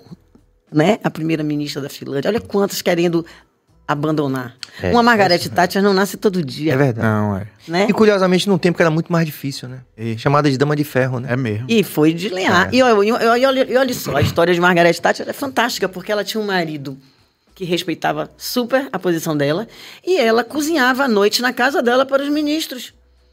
Chamava todo mundo, reunia na casa dela e ela servia a eles. Isso não tirava dela o fato dela ser a feminina. Condição de dama de ferro. Cuidar da casa dela cozinhar e dar comida para os homens que cercavam e que eram subordinados a ela. E ela servia. Isso não tirava dela a força que ela tinha como e o lugar de poder, né? Como mandatária, né? É, é. Para mim é a política do século. É. Não, e ela tinha. É, ela era linha dura. Linha Foi dura. com os mineiros, no caso da greve. Foi. Durante as Malvinas também, aquela história toda ali. Enfim, quer dizer, uma. A história de vez em quando aparece criaturas assim. Ela, né? Quando precisou ter mão de ferro, ela não. Não era porque era mulher que ela não conseguiu, ela realmente e conseguiu conciliar tudo isso, né? cozinhando, por exemplo. Né? É, mas grande maioria é porque eu não, eu, eu, é, foram tantas ultimamente que teve aquela aquela primeira ministra que num momento de lazer ela foi dançar, tinha bebido e foi obrigada pelo pelo congresso lá dela a fazer um teste de, de toxicologia para provar que ela não tinha consumido. Se fosse um homem, fariam isso? Sim, não fariam. Sim, sim. E assim, a pressão contra a mulher é muito grande. E muitas desistem porque, porra, chega uma hora, você falava. E você, jornalista, num tempo em que a gente nem tinha possibilidade de discutir isso? Você passou por situações. É, como, como era negociar isso, por exemplo, sem ter toda essa força, talvez, da, da mídia, da militância em relação Negociar a... o quê? negociar sua condição como profissional de excelência sendo uma mulher quando era muito mais difícil ser uma mulher fazendo o que você é, fazia. É, mas engraçado, profissionalmente eu nunca vivi hum. preconceito. Sempre foi uma coisa de, de batalha, né? É o, é o, que eu, é o que eu chamo de meritocracia. A TV era uma meritocracia. Eu vivi, eu, quando eu cheguei na TV para trabalhar, é, na Aratu na época, eu fui cercada de jornalistas geniais, Letícia Moana, Jorge Melo, Nestor Amazonas, todos eles foram depois, sabe? Letícia foi para o Jornal Nacional e hoje ela mora aqui em Salvador. E eram pessoas que me chamavam, que me, me ajudavam, sabe? Escreviam às vezes as perguntas para poder me ajudar. Hoje, se você chega numa geração é, é, mais atual, ela não aceita esse tipo de ajuda. Então, e ela vai aprender com quem? Se todo mundo foi, foi para fora. Né? Quem está aí para ensinar a essa geração que vem aí.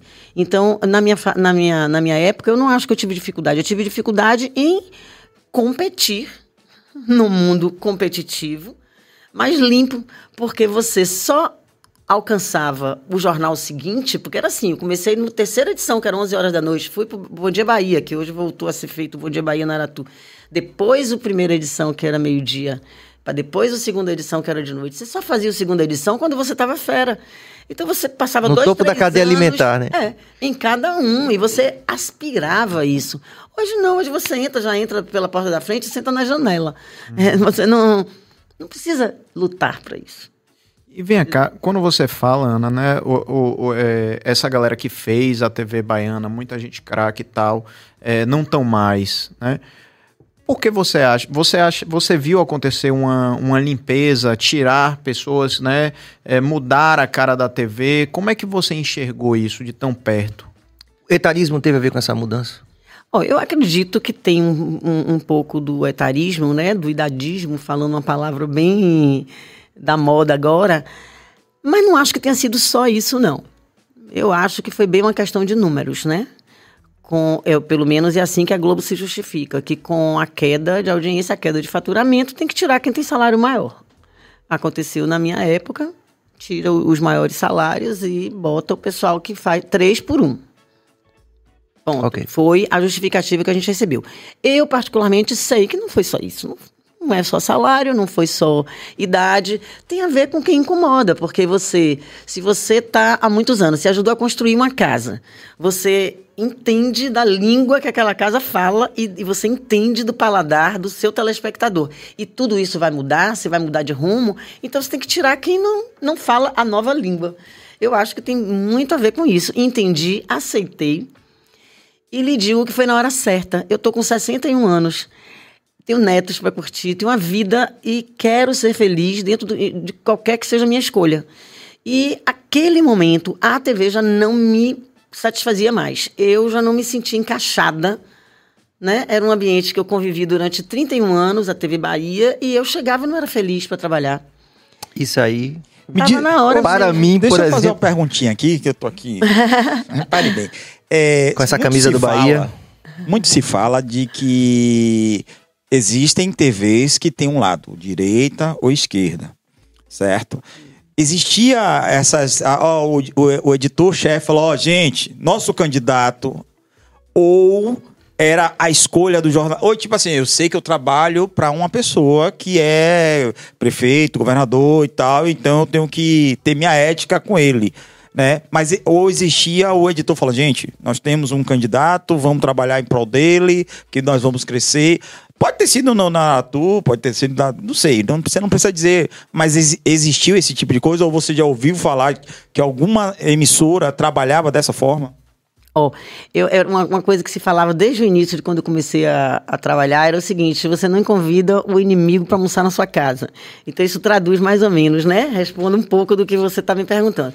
Mas não existia a nível de rua, de reportagem. Nós, repórteres, não éramos induzidos nem. Mas a gente tinha um bom senso de saber em que emissora a gente trabalhava. Então, a gente dosava até as nossas próprias opiniões, porque eu já trabalhei eu, eu já, eu, já eu, eu era apaixonada por Valdir Pires e trabalhava na Aratu. Aratu era a favor de Valdir. Mas depois já não era mais. Então, assim, a gente dosava a nossa, a nossa tendência política. Então, mas a gente sabia, óbvio, que lá em cima, na editoria, na hora da edição da matéria, existia uma tendência. Isso sempre existiu e sempre vai existir. É hipocrisia dizer que não existe. Existe, porque Você toda emissora de televisão é uma concessão. E CNN tem um lado. É, todas são patrocinadas por é, grupos, né? Então. Por exemplo, o, teve um, nunca teve, sofri com isso. Teve um jornalista que meio-dia comentou do lance do, do Pardo. Né? É, e disseram. Cara, uns, era isso que eu queria. Tava aqui até procurando sobre isso aqui agora. Uns dizem que foi algo armado para ele fazer a pergunta para equilibrar a coisa, e outros dizem que foi espontâneo e quase ele, quase ele ia ser demitido por isso.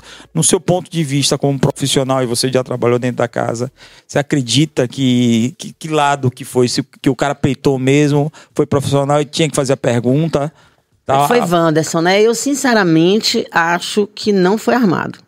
Eu acho que era uma pergunta dele, ele é negro, eu acho que. que... O coração falou mesmo ali, na verdade dele. Eu acho, eu conheço ele. Acho que ele fez essa pergunta. Não acredito que a TV Bahia armaria contra uma pessoa da família. É meio louco, né? Não? Improvável, né? É improvável, improvável é. eu acho.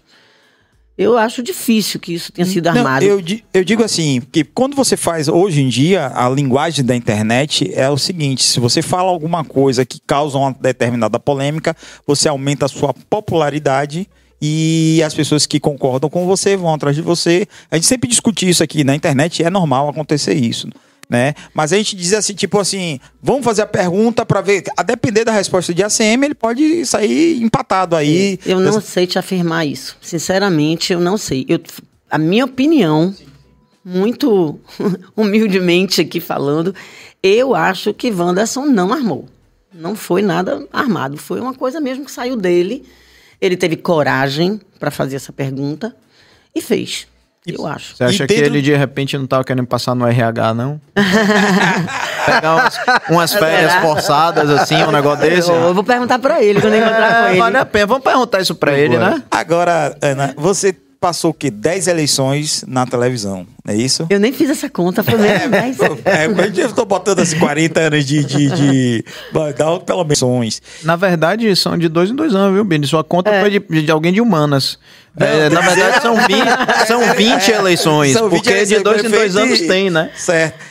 E mesmo assim você falou, vou, vou lá, vou entrar e tal, porque você cobria, lógico, a gente sabe que jornalista acaba tendo informações privilegiadas, né? Não estou dizendo que você esconde, mas você dosa, né? Isso aqui vale a pena falar, isso aqui não vale a pena falar, porque você tem que acreditar no seu país, no seu estado, na política, na pessoa, no, na índole que você tem.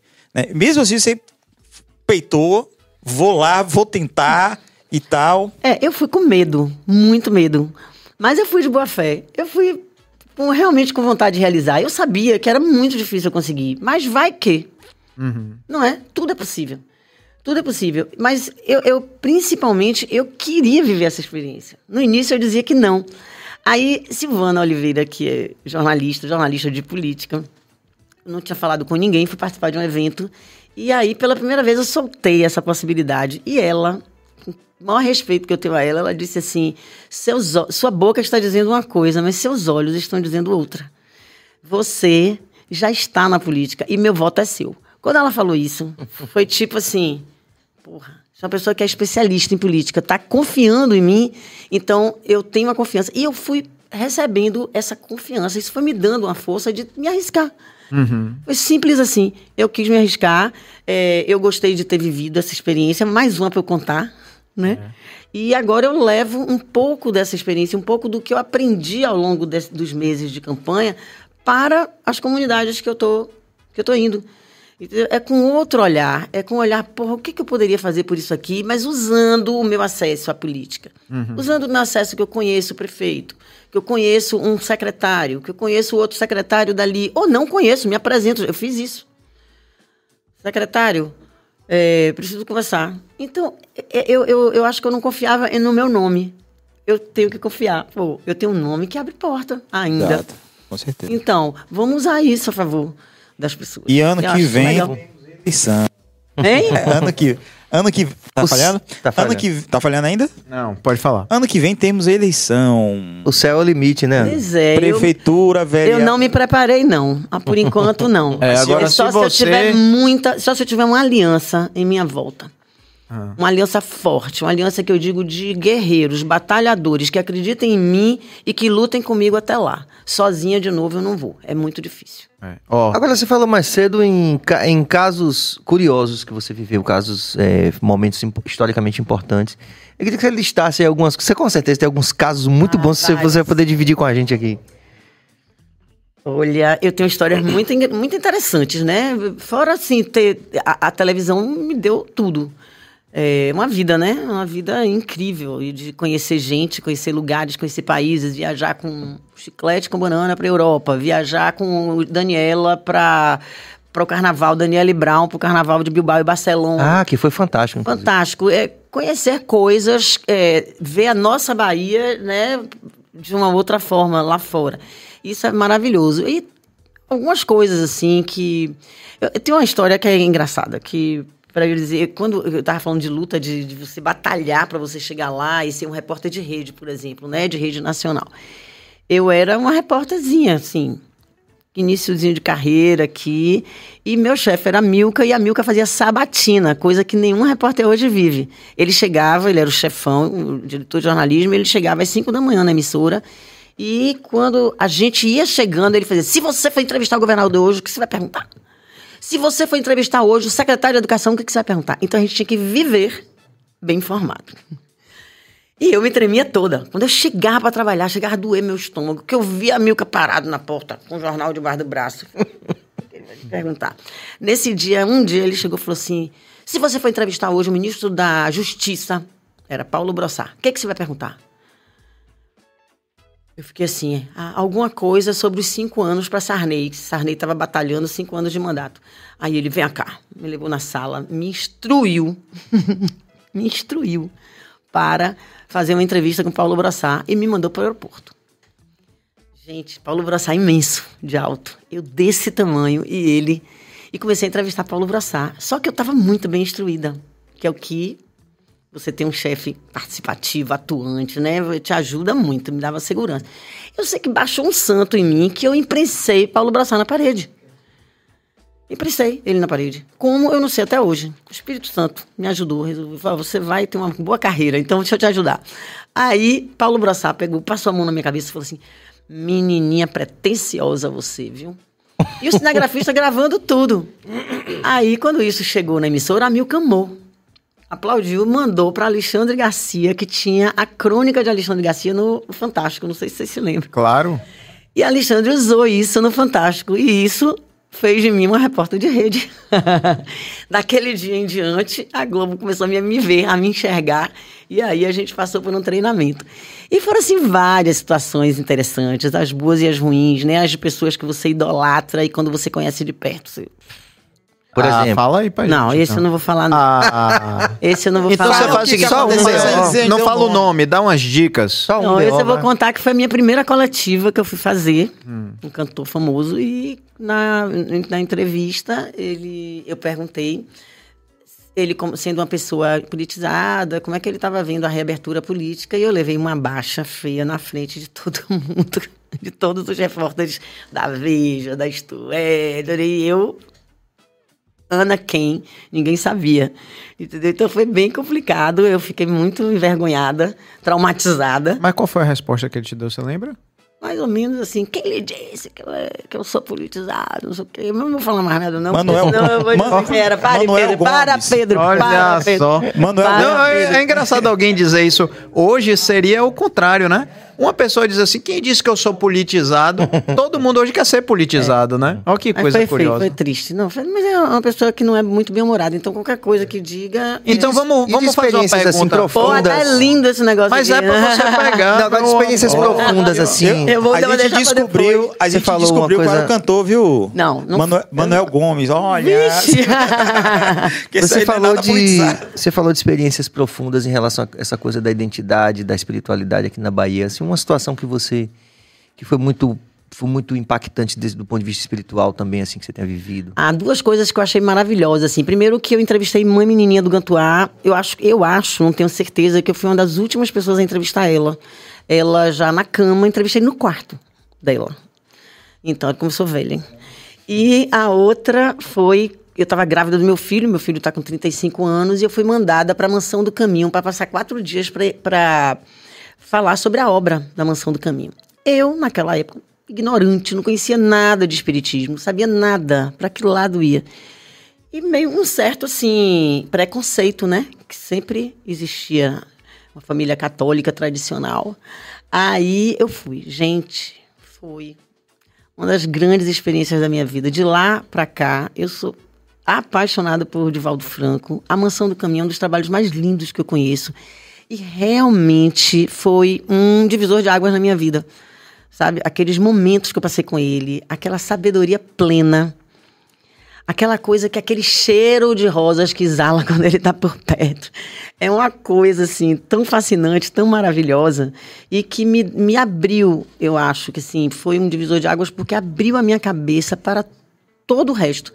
Para tudo que, que diz respeito à fé, à, à devoção, a aquilo que você acredita, que você não acredita. Porque me abriu para estudar as outras religiões. Eu sempre fui ler sobre o candomblé, eu sempre fui ler sobre a Umbanda, eu sempre fui ler para poder eu não falar besteira em respeito às religiões. Para quando eu dissesse, eu sempre usei muita poesia no, nas, minhas, nas minhas matérias. Então, quando eu dizia assim, fulano, esse filho de Oxum, eu sempre gostei de usar essas coisas.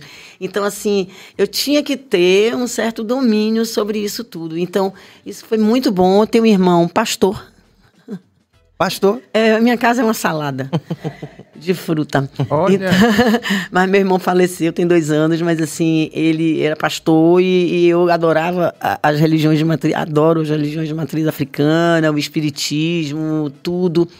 É, frequento o dia de segunda-feira a gira de é, Romilza Medrado. Romilza Medrado é uma sacerdotisa de Umbanda. Eu nunca na minha vida me imaginei é, frequentar um lugar, eu frequento como assistida, porque num momento difícil da minha vida eu conheci a Romilza há 500 anos. Não sei se vocês conhecem o trabalho dela, o NASPEC, o Núcleo Conheço, Assistencial. conheço de tabela, tem amigos meus que frequentam. É maravilhoso. O núcleo assistencial a pessoas com câncer. Ela tem 74 leitos. Ela recebe pessoas do interior em tratamento de câncer na Bahia, na, na capital, e que não tem como se manter, porque não tem dinheiro. E ela abriga, acolhe, alimenta, ajuda essas pessoas. São 74 leitos. Sempre conheci, sempre, sempre entrevistei Romilza, mas nunca soube que ela era uma sacerdotisa. E estou falando isso aqui publicamente pela primeira vez. E um dia, muito mal, uma situação ruim que eu estava vivendo, acordei pensando nela. Liguei. Ela vem aqui pra gente conversar e foi transformador também na minha vida. Foi transformador. Então eu vou lá em busca de paz, em busca de um cuidado espiritual. É lindo de se ver. A Umbanda é, é, só trabalha com flores, com, fl- com plantas, com ervas, com amor, com solidariedade. É uma, é uma, uma mensagem do bem tão linda. E já levei tantos amigos para lá, André Actes, Paulo. É tanta gente que vai que, e que todo mundo assim se sente completamente cuidado, sabe? É maravilhoso. E vem cá, é, sobre as personalidades, né?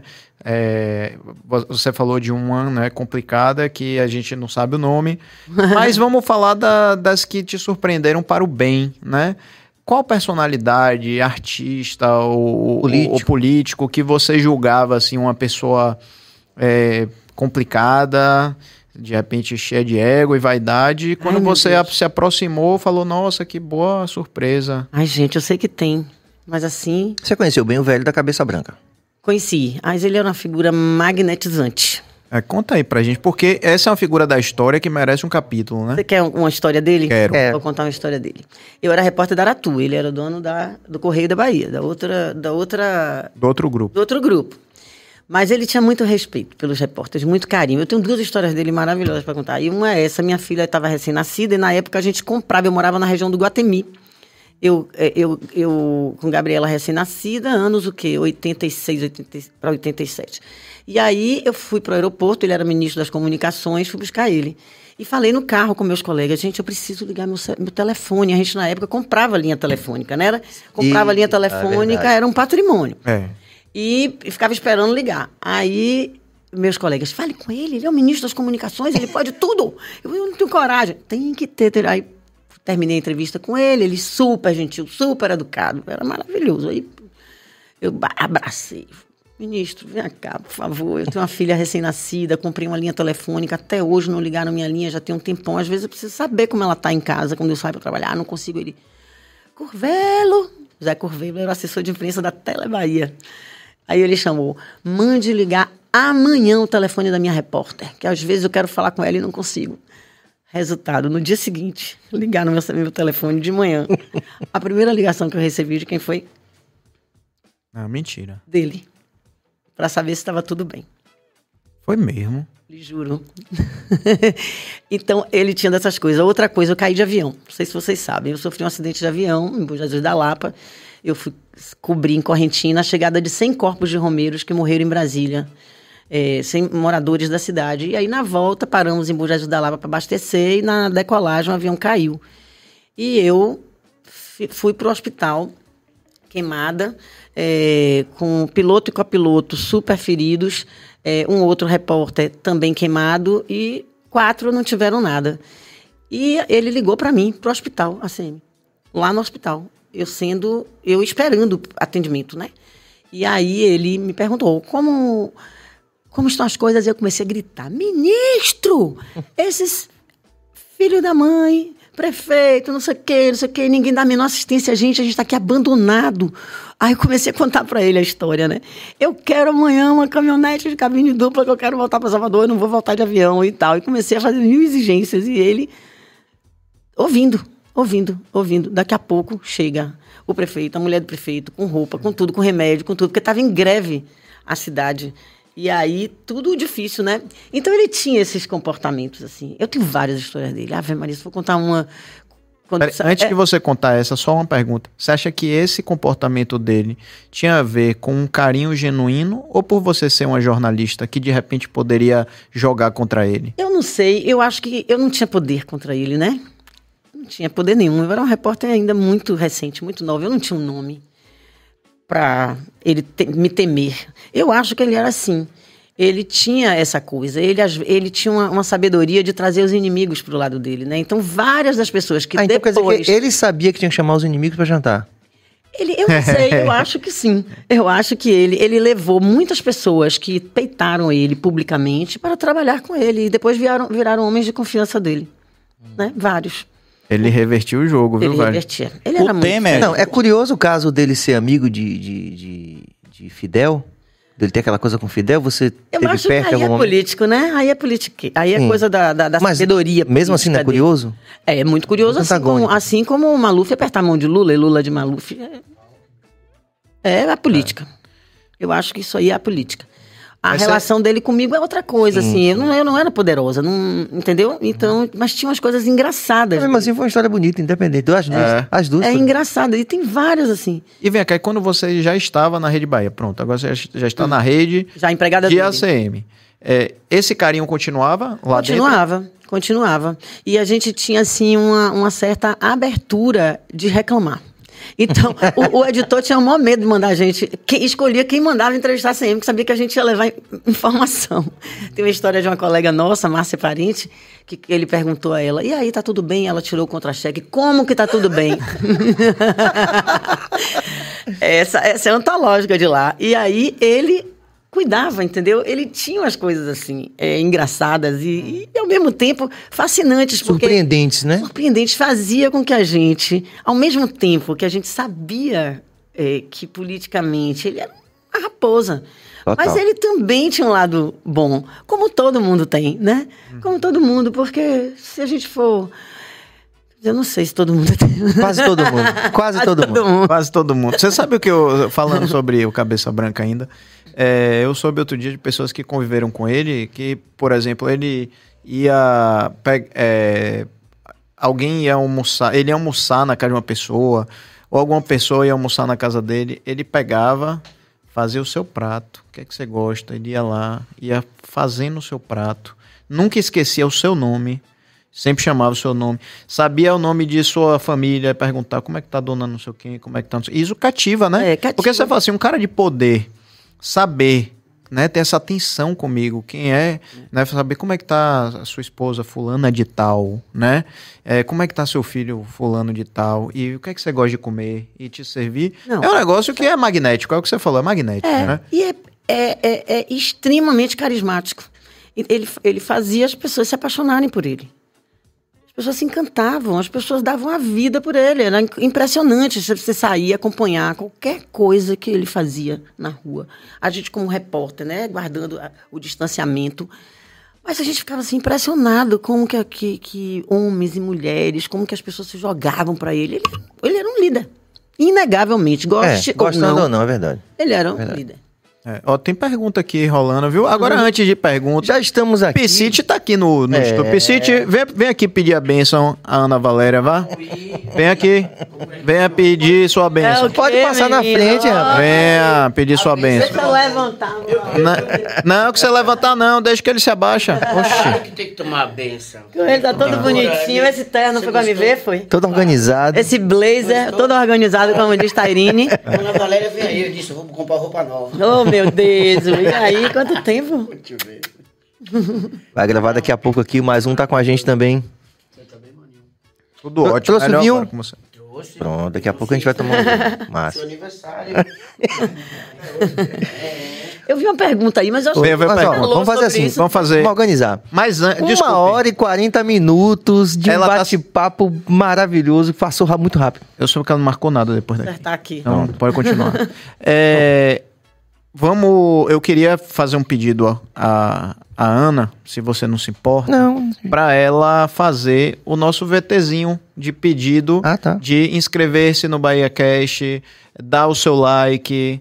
É, e chamar a galera pra, pra interagir com a gente. Isso a gente pega depois um corte e bota no Instagram as pessoas que passam por aqui fazendo esse pedido. E Você faz, topa? Claro que sim. Na sua câmera aí, com, é toda, é, é, com toda ah, a sua glória. dizer mesmo? O que seu coração pedir. Porque seu coração pedir isso aí, isso que Serginho disse. E, na verdade, é um convite para quem assiste a gente que siga a gente nas redes sociais do BaiaCast, que inscreva-se no nosso canal no YouTube e dê o like. Interaja com a gente. Então, gente, olha, tô aqui hoje participando desse papo assim incrível. Não vai acabar ainda não, né? Não, não quero que acabe não. Pois é, com essas figuras maravilhosas, gente inteligente, gente de conversa boa. E é isso que você encontra aqui no Bahia Cash. Então eu quero te fazer um convite. Se você ainda não está inscrito, se inscreva. Siga as nossas redes sociais, nossas que eu digo porque eu agora faço parte também dessa família aqui. Sozada, né? E dê o seu like. É muito importante porque só assim a gente vai multiplicando, né? Quem ouve, quem está interessado num bom papo. Oh! Aí, ó, assinatura Ana Valéria de qualidade. Receba. Ana, vamos Chega um momento em que a gente tenta valorizar ao máximo a interação, né? Que é uma característica vamos. dessa coisa do podcast. Então a gente vai tentar é, valorizar ao máximo a interação dessa rapaziada aqui. A gente já agradece. Leandro Souza, Ana, qual o lado bom de trabalhar para uma empresa com patrões diretamente ligados à política e quais as dificuldades? Oi, Leandro. Legal sua pergunta, né? Isso tem a ver um pouco com o que a gente conversou né, esse, esse último tempo aqui, a gente estava falando justamente disso. Tem o seu lado bom, tem o seu lado ruim, como tudo. O difícil é você separar qualquer empresa da política, porque todas estão, de alguma forma, ligadas à política. Então, a gente é consciente, eu acho que a gente tem que ter bom senso. Se você não quer é, trabalhar, atender para um lado ou para o outro, não aceite o emprego. Procure outro lugar, né? Bata em outra porta. Mas tem que ter responsabilidade. O importante é você não se ferir, é você não fugir das suas convicções, né? Não se violentar. É o que eu sempre digo. Enquanto você estiver confortável, tá tudo bem. Vamos que vamos. Temos mais aí, Mais meu querido Cabas. Bacurau Web Rádio, o grande Bacurau, tá sempre aqui com a gente. Na TV, há diferença salarial entre homens e mulheres? Boa pergunta. Olha, eu acho que não por ser homem ou ser mulher, mas por aquilo que a pessoa está fazendo, né? Por cargos, por é, tempo de serviço. É, a TV, no meu tempo, não sei como é que está hoje, era dividido em categorias, né? Repórter 1, repórter 2, repórter 3. Então, deveria ser assim. Apesar de a vida inteira ter se cobrado um plano de cargos e salários. É, o- no meu caso, meu salário sempre eu negociei pessoalmente. Para isso, eu era pessoa jurídica. Então, eu passei dos meus 31 anos na TV Bahia, eu passei 30 como pessoa jurídica. Então, meu salário era negociado diretamente com o meu chefe. Eu nunca procurei muito saber quantos outros ganhavam e se homem ou mulher ganhava mais ou menos, né? Eu tinha o padrão, minha empresa, e seguia pelo que eu fazia. É isso. Vamos lá. É, e relevando, Ana, qual é o principal gargalo para não termos programação mais regionalizada na TV? Orçamento, dominância da matriz da Globo sobre o conteúdo? Essa é uma pergunta fantástica, porque a vida inteira nós perseguimos um pouco mais disso, né? É, eu, como trabalhei com programa regional, e foi por uma informação assim que eu adoro repetir, é que o Rede Bahia Revista foi um programa líder de audiência a nível nacional, regional. Então, dos programas regionais que passavam em todas as emissoras da Globo no Brasil, o Rede Bahia Revista era líder de audiência. Então, a gente tinha tudo, a gente tem ferramentas, a gente tem conteúdo, a gente sabe fazer. Por que não fazemos? Eu sei que a grade de programação não oferece muito espaço para programação regional. E quando oferece, altas horas da noite, não vale a pena a emissora investir, porque tudo é custo, é muito alto. Investir num programa que não vai dar retorno, porque vai ser de madrugada, porque vai acontecer num horário que vai estar todo mundo dormindo. E o Rede Bahia Revista era um programa que as pessoas não acreditavam, porque era depois do Fantástico. É. Então a gente teve que mostrar, provar que era possível, sim, fazer um programa de audiência e que virou símbolo das noites de domingo, das pessoas esperavam para assistir o programa, né? Então a gente tem talento, a gente sabe fazer, a gente sabe o que fazer, mas infelizmente não tem espaço. Acredito que seja isso. Agora, é, por outro lado, né, a TV Aratu é uma TV que tem o maior, a, a maior grade de programação local, né? Eu acho que o SBT dá à TV Aratu e às suas afiliadas essa liberdade, né? Acho que sim. Que eles sempre falam isso, né? E se a gente observar, assistir ao longo do dia, a gente vê que tem mais programa regional e isso impacta diretamente na audiência, né? Porque É. o baiano gosta de se Gosta ver. de se ver, né? com certeza. E tem como a gente buscar eh, satisfazer. eh, e aí é que tá, você me perguntou, tem como reverter? Tem. Tem quando a pessoa se vê, mas não só vê a sua tragédia, a fragilidade da nossa sociedade, mas vê o lado bom. Eu acho que precisa se mostrar o lado bom. Né? Na TV Bahia tem um programa legal. O Mosaico é um programa legal que mostra o lado bom. Aquele programa que era de manhã cedo na TV Bahia, eh, ainda é. é, pô, eu esqueci o nome agora. Eu tô meio assim de memória. Mas era um programa massa que mostrava os talentos das comunidades. Então, assim. Ainda tem esse programa. Ainda tem, né? O próprio Rede Bahia Revista, a gente mostrava a Bahia que o baiano não conhece. A gente mostrava de tudo. Eu me lembro. Com, e, e a ousadia que a gente tinha. O baiano gosta disso. Uma vez eu, eu, eu- era temático. Aí eu dormia, daqui a pouco pensava num tema, aí eu ia lá e anotava para não me esquecer. Aí dormia de novo. Aí eu fui resolvi fazer uma vez sobre o programa sobre eh, ciúme. Vamos fazer ciúme. Aí uma matéria era sobre o cara que tinha ciúme do carro dele. Um outro, o cara que tinha ciúme de não, sei- o quê. E eu, ninguém quis fazer a matéria, eu acabei tendo que fazer, que a ideia era minha. Aí eu fui fazer, fui pra Marçal do Pior. Na, na praia. Sim, pra de nudismo. de nudismo pra fazer o ciúme naquela, naquele contexto. Foi muito Foi divertido. Conte aí, Eu não fiquei é curioso. pelada. Não ficou pelado? Não, Oxente, eu, fui, eu fiquei de roupa. como? Eu e meu cinegrafista ficamos vestidos. Isso Mas é uma roupa assim, sintética ou você Não, ficou de roupa, mesmo? Roupa normal. Eles Ah. autorizaram e nós passamos um dia meio constrangedor. Mas por que você, numa hora dessa, não ia dar o que Não, falar? se ia dar o que falar, mas eu tô de mostrar meu corpite, minhas celulites de graça. Mas todo mundo tá lá. Só se houver de graça uma- não, que você tava sendo pago. Não, mas tinha que ser um grande patrocinador pra poder mostrar, É. para mostrar assim as celulites.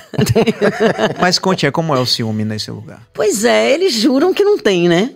Eles juram que não tem. A, a conversa mais assim, tanto que assim, era o dono do restaurante com a mulher dele de fora, diziam que não, que aquilo ali é naturismo, que é, é, é tudo tranquilo. Eu que eu me lembro, né? Isso já tem muito tempo. Mas assim, dizem que não rola ciúme, não, mas não deve rolar mesmo, né? Porque se rolar, pra que que vai? É, aí é problema. É. É, vem cá, Ana. pra Pedro, nós. não me chame pra essa pauta não, que eu não vou não. A gente vai, vai nu. Qual o Não. problema? Com Qual o problema? não Você é um não. homem desconstruído. Bill nu? Não, aí não. Não, Billy nu não, aí não. A primeira Com pessoa a camisa que eu do encontrei- Bahia, nu com a camisa do aí Bahia, aí não. As duas primeiras pessoas que eu encontrei quando eu entrei lá. Um, um ex-colega meu de, facu... de escola, que hoje é um médico famoso. e o outro, o secretário de turismo de Aracaju, na época, de, de, de Sergipe. Que é daqui, que era secretário lá. Encontrei os dois pelados lá, mas não estavam juntos, não, estavam com as esposas. E eu dei muita risada porque eu ficava constrangido, os dois amarraram a canga aqui. Da... Olha, só porque. Aí é que tá. O, o lance da praia de nudismo, você tava em vantagem sobre os outros. Porque Claro. você tava vestido todo mundo nu. Mas todo mundo sabia que eu ia, todo mundo autorizou. Ah, Foi uma entendi. coisa assim, entendeu? É. Tranquila. Foi legal. Então, o que eu quero dizer é da ousadia que a gente tinha, né? O Rede Bahia Revista foi o primeiro programa a tratar do mundo e do universo gay. Então, foi uma matéria difícil, maravilhosa, um, um arrojo, assim. Foi uma, uma ousadia monstruosa, porque a gente foi para todos os níveis do mundo gay. Todos, desde a, da, do underground até o lado glamuroso. A gente fez muita coisa legal, foi o programa inteiro sobre o assunto. E para meu santo, que é muito forte, no domingo do Rede Bahia Revista ia ao ar com esse programa. Qual foi a capa da Veja? O mundo gay. A capa. Parecia que a gente tinha Combinado. combinado. Olha só. Então foi assim, nós, nós tivemos várias coisas assim muito legais, sabe? Que a gente conseguiu. Agora, para você fazer isso, qualquer pessoa pode ir lá e fazer no meu lugar. Mas você precisa ter essa leitura do público. Você tem que ter a leitura da comunidade. Você tem que entender a comunidade. E não estar preocupado com sua maquiagem, estar preocupado com. No meu tempo das minhas repórteres, a última coisa que a gente se preocupava era que base que a gente ia usar, que roupa. Né? A gente queria entrar de suada, de qualquer jeito, a gente entrava no ar, entendeu? Valéria, Então, eu fiz parte. Você eu fiz fez. o último ano, do- os dois, os três últimos anos do programa. Quando você fez, eu já não estava mais, né? Eu acho que não. Você fez aquele quadro. É, fiz um quadro de humor. Foi. Eu acho que eu já não estava mais. Olha que coisa boa de se encontrar aqui. eu Não é, menino? Mas era massa seu quadro. Pois é, eu não sei porquê, mas é porque o programa saiu do ar, não foi? Saiu do eu ar. nem me lembro, porque aí eu já estava em outra. Eu já eu já estava fazendo outra coisa, já tinha um outro projeto que era que eu chamava de Caminhos do Verão e Caminhos do São João, onde eu saía pela Bahia de carro quilômetros mostrando a Bahia que o baiano não conhece. Vem cá, você que tá né, trazendo relatos tão bonitos aqui da profissão, né, de, de coisas que o repórter vive, do quanto ele soma né, na, na vida das pessoas através da comunicação. Ah, vamos falar agora um pouco do lado é, assim difícil que a gente está vendo hoje, né? É, como é que você vê assim essa coisa que a gente através de um repórter, um ou mais, a história do Pix, um- as pessoas ajudando, né? Uma causa que era super nobre e isso ser através de, de, um jornalista, de um repórter, né? A pergunta que sempre me veio na cabeça desde o primeiro dia dessa história é como que a pessoa responsável, quer dizer, eu não estou aqui condenando, tá? É, seja lá quem for o responsável, porque que houve uma fraude, houve, tá lá, né? É, como que dorme? Sabendo que tirou de gente que. Gente, porque como eu convivo no meio da pobreza, é tanta dor, é tanta fome, é tanta necessidade. Como que a pessoa tem coragem de fazer uma coisa dessa? Como dorme?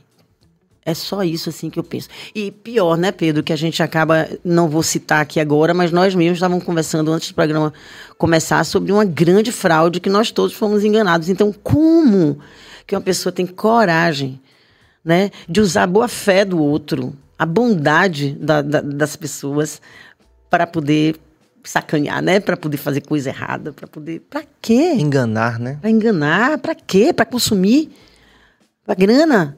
Gente, dinheiro se consegue de tantas formas. Vai vender seu corpo. Não é não? É seu, faça o que quiser, mas, porra, tomar do outro, tomar de, de, de, de, de uma pessoa, das pessoas mais carentes, é E terrível. De uma, de uma coletividade tão marcadamente necessitada, né? Gente, é, é deprimente. É nessa hora que a gente vê como o ser humano é rasteiro, né? Não todo, lógico, óbvio. Mas que tem sempre o lado ruim de tudo. Ana, você volta outro dia pra gente conversar? Ah, peraí, peraí. Agora, amanhã. Peraí que eu tenho uma pergunta aqui. Não, não tô dizendo que a gente vai acabar agora, não. Eu tô falando porque eu tô sentindo já aquele gostinho É, mais também. já. Eu também, tô Eu adorando. também tô. Eu também tô. Que Mas fica à noite vontade. especial, viu? Noite especial. Pergunte aí. Olha só, uma outra coisa que me causa estranhamento, não sei se te causa também, né? A gente teve várias pela na guerra da audiência, né? E da, da remodelando é, a TV, a linguagem, o conteúdo regional, essa mudança de que sempre existiu, mas é que a gente viu uma- umas mudanças mais radicais de uns tempos para cá e que mudou também muitas, é, muita gente na direção dessas TVs locais, trazendo gente de, fora, fora. daqui da Bahia. Eu queria que você comentasse um pouco sobre isso. Não te causa estranhamento? A mim me causa um pouco de estranhamento, não te causa, não? A mim me causa muito. A começar pelo porquê, se aqui temos tantas pessoas competentes, né? Nós temos unes anguanais da nossa terra. Eu estou falando das pessoas pensantes nessa área, né? Nós temos um João Gomes, nós temos Marcelo Lira, presidente da Acelen. Todos saíram de dentro da, TV Bahia. Quer dizer, nós temos pessoas extremamente talentosas, baianas, gestores de primeira linha e que poderiam tranquilamente assumir essa gestão. Por quê trazer gente de fora? Não, não consigo entender essa resposta. Segundo, essas pessoas, eu disse isso a uma dessas pessoas, que já que vinha trabalhar na Bahia, que fosse estudar a Bahia. Porque a Bahia é digna de estudo. A Bahia precisa ser compreendida para que você possa traduzir. É por isso que não vai para frente, gente. Se você não entende a Bahia e o baiano, a baianidade, não vai para frente. Não vai a lugar nenhum. Entendeu? Porque você precisa desse, desse conhecimento. E esse conhecimento você não adquire da noite para o dia, você só adquire com o seu coração. Você adquire com o seu ouvido, com a sua vivência né, de Bahia. Então, eu não entendo o que, que acontece com as TVs baianas que fazem isso. Tudo bem, se é uma TV que está disposta a falar só de tragédia, de, de, de, de, de crime, de assalto, de tudo bem, talvez não precise de um baiano, mas para falar Sim. da gente é preciso que tenha um baiano no meio. E você quando não tem nenhum, nenhum, nenhum nível de comando, é realmente muito difícil. É, nada sobre nós sem nós, né? Como é que querem falar da gente se não Com nos certeza. conhecem, né? Eu acho bom a gente abrir uma televisão, sabe? Já estamos no caminho. Já, já- estamos, só que estamos na web, né? Mas não deixa de ser. É, e você queria contar pra gente, assim, quer dizer, a gente quer muito ouvir, mesmo que você não queira contar. A gente quer muito saber de um. Assim, você deve ter passado como repórter no- nos links ao vivo por vários perrengues, né? Perda de ponto, é gente que passa esculhambando, é você que curiosas. esquecer nome de entrevistado, é, se perder na. Conta aí alguma, alguma história dessa ou você deletou tudo da cabeça? Não, não deletei não. Eu só tenho dificuldade de lembrar na hora, assim, que me perguntam. Mas eu tive todas essas. Esquecer nome de, de pessoas, nome do entrevistado e ficar, assim, desesperada, dar branco. Tudo isso já aconteceu comigo. E aconteceu uma vez de eu ter... Eu, eu, eu tive uma infecção intestinal.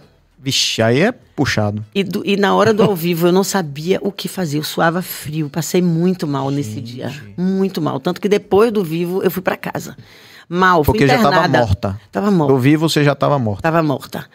E teve assim, eu não tô me lembrando agora. É difícil. Vai ter carnaval, gente. Situações maravilhosas. Pronto, carnaval, vamos lá, carnaval. né? Carnaval eram situações incríveis, porque as pessoas, a gente ao vivo, as pessoas bêbadas.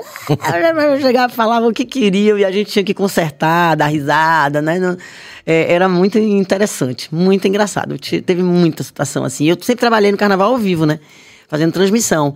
Muitos anos no camarote de Daniela, mas eu também já trabalhei no chão, no Campo Grande. Ao Aí- vivo, dentro dos blocos. Aí é pra poucos. Esse Aí rapaz é- também trabalhou, não foi? Ao vivo no carnaval, o Piscite trabalhou ao vivo no trabalhou, carnaval também. sim. Ele fez um Trabalhei 12 anos Ao vivo no chão. ao vivo no chão.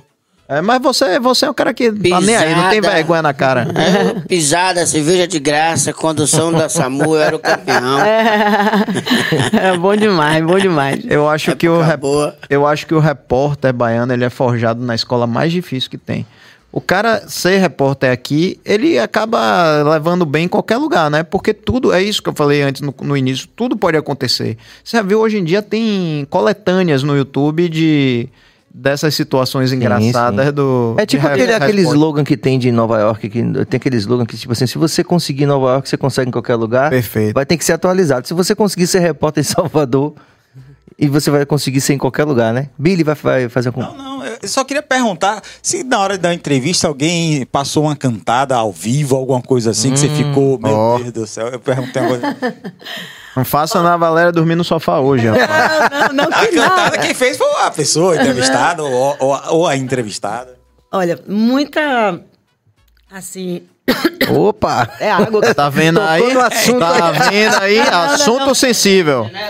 Não, cantada sempre existiu, né? Mas é mais assim, eu acho que a delicadeza, o, o, o, o- cavalheirismo, aquela coisa de querer ser elegante, de que não cantada pesada, nada que me constrangesse, eu nunca passei.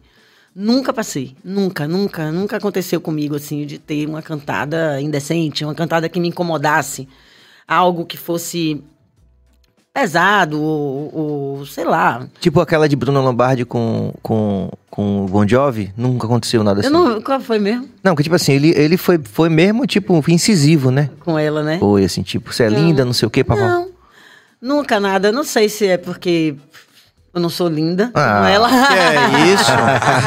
que ela é falou que isso? passou- ela falou que tinha- Com todo respeito a Paulinho, a Melina, oh, meu Deus. pelo amor de Deus. Melina é uma boneca. Pelo amor de Deus, um mulherão desse, com Oh, todo respeito, Deus. porque você sabe que eu gosto de Pedro. você, e como amigo demais, né? Mas não, um mulherão desse, e ela, é porque ela é tão elegante que ela não quer assumir que aconteceu. Oh, meu certeza. Deus. Não, é não. não Deixa tem- quieto, não. Deixa quieto.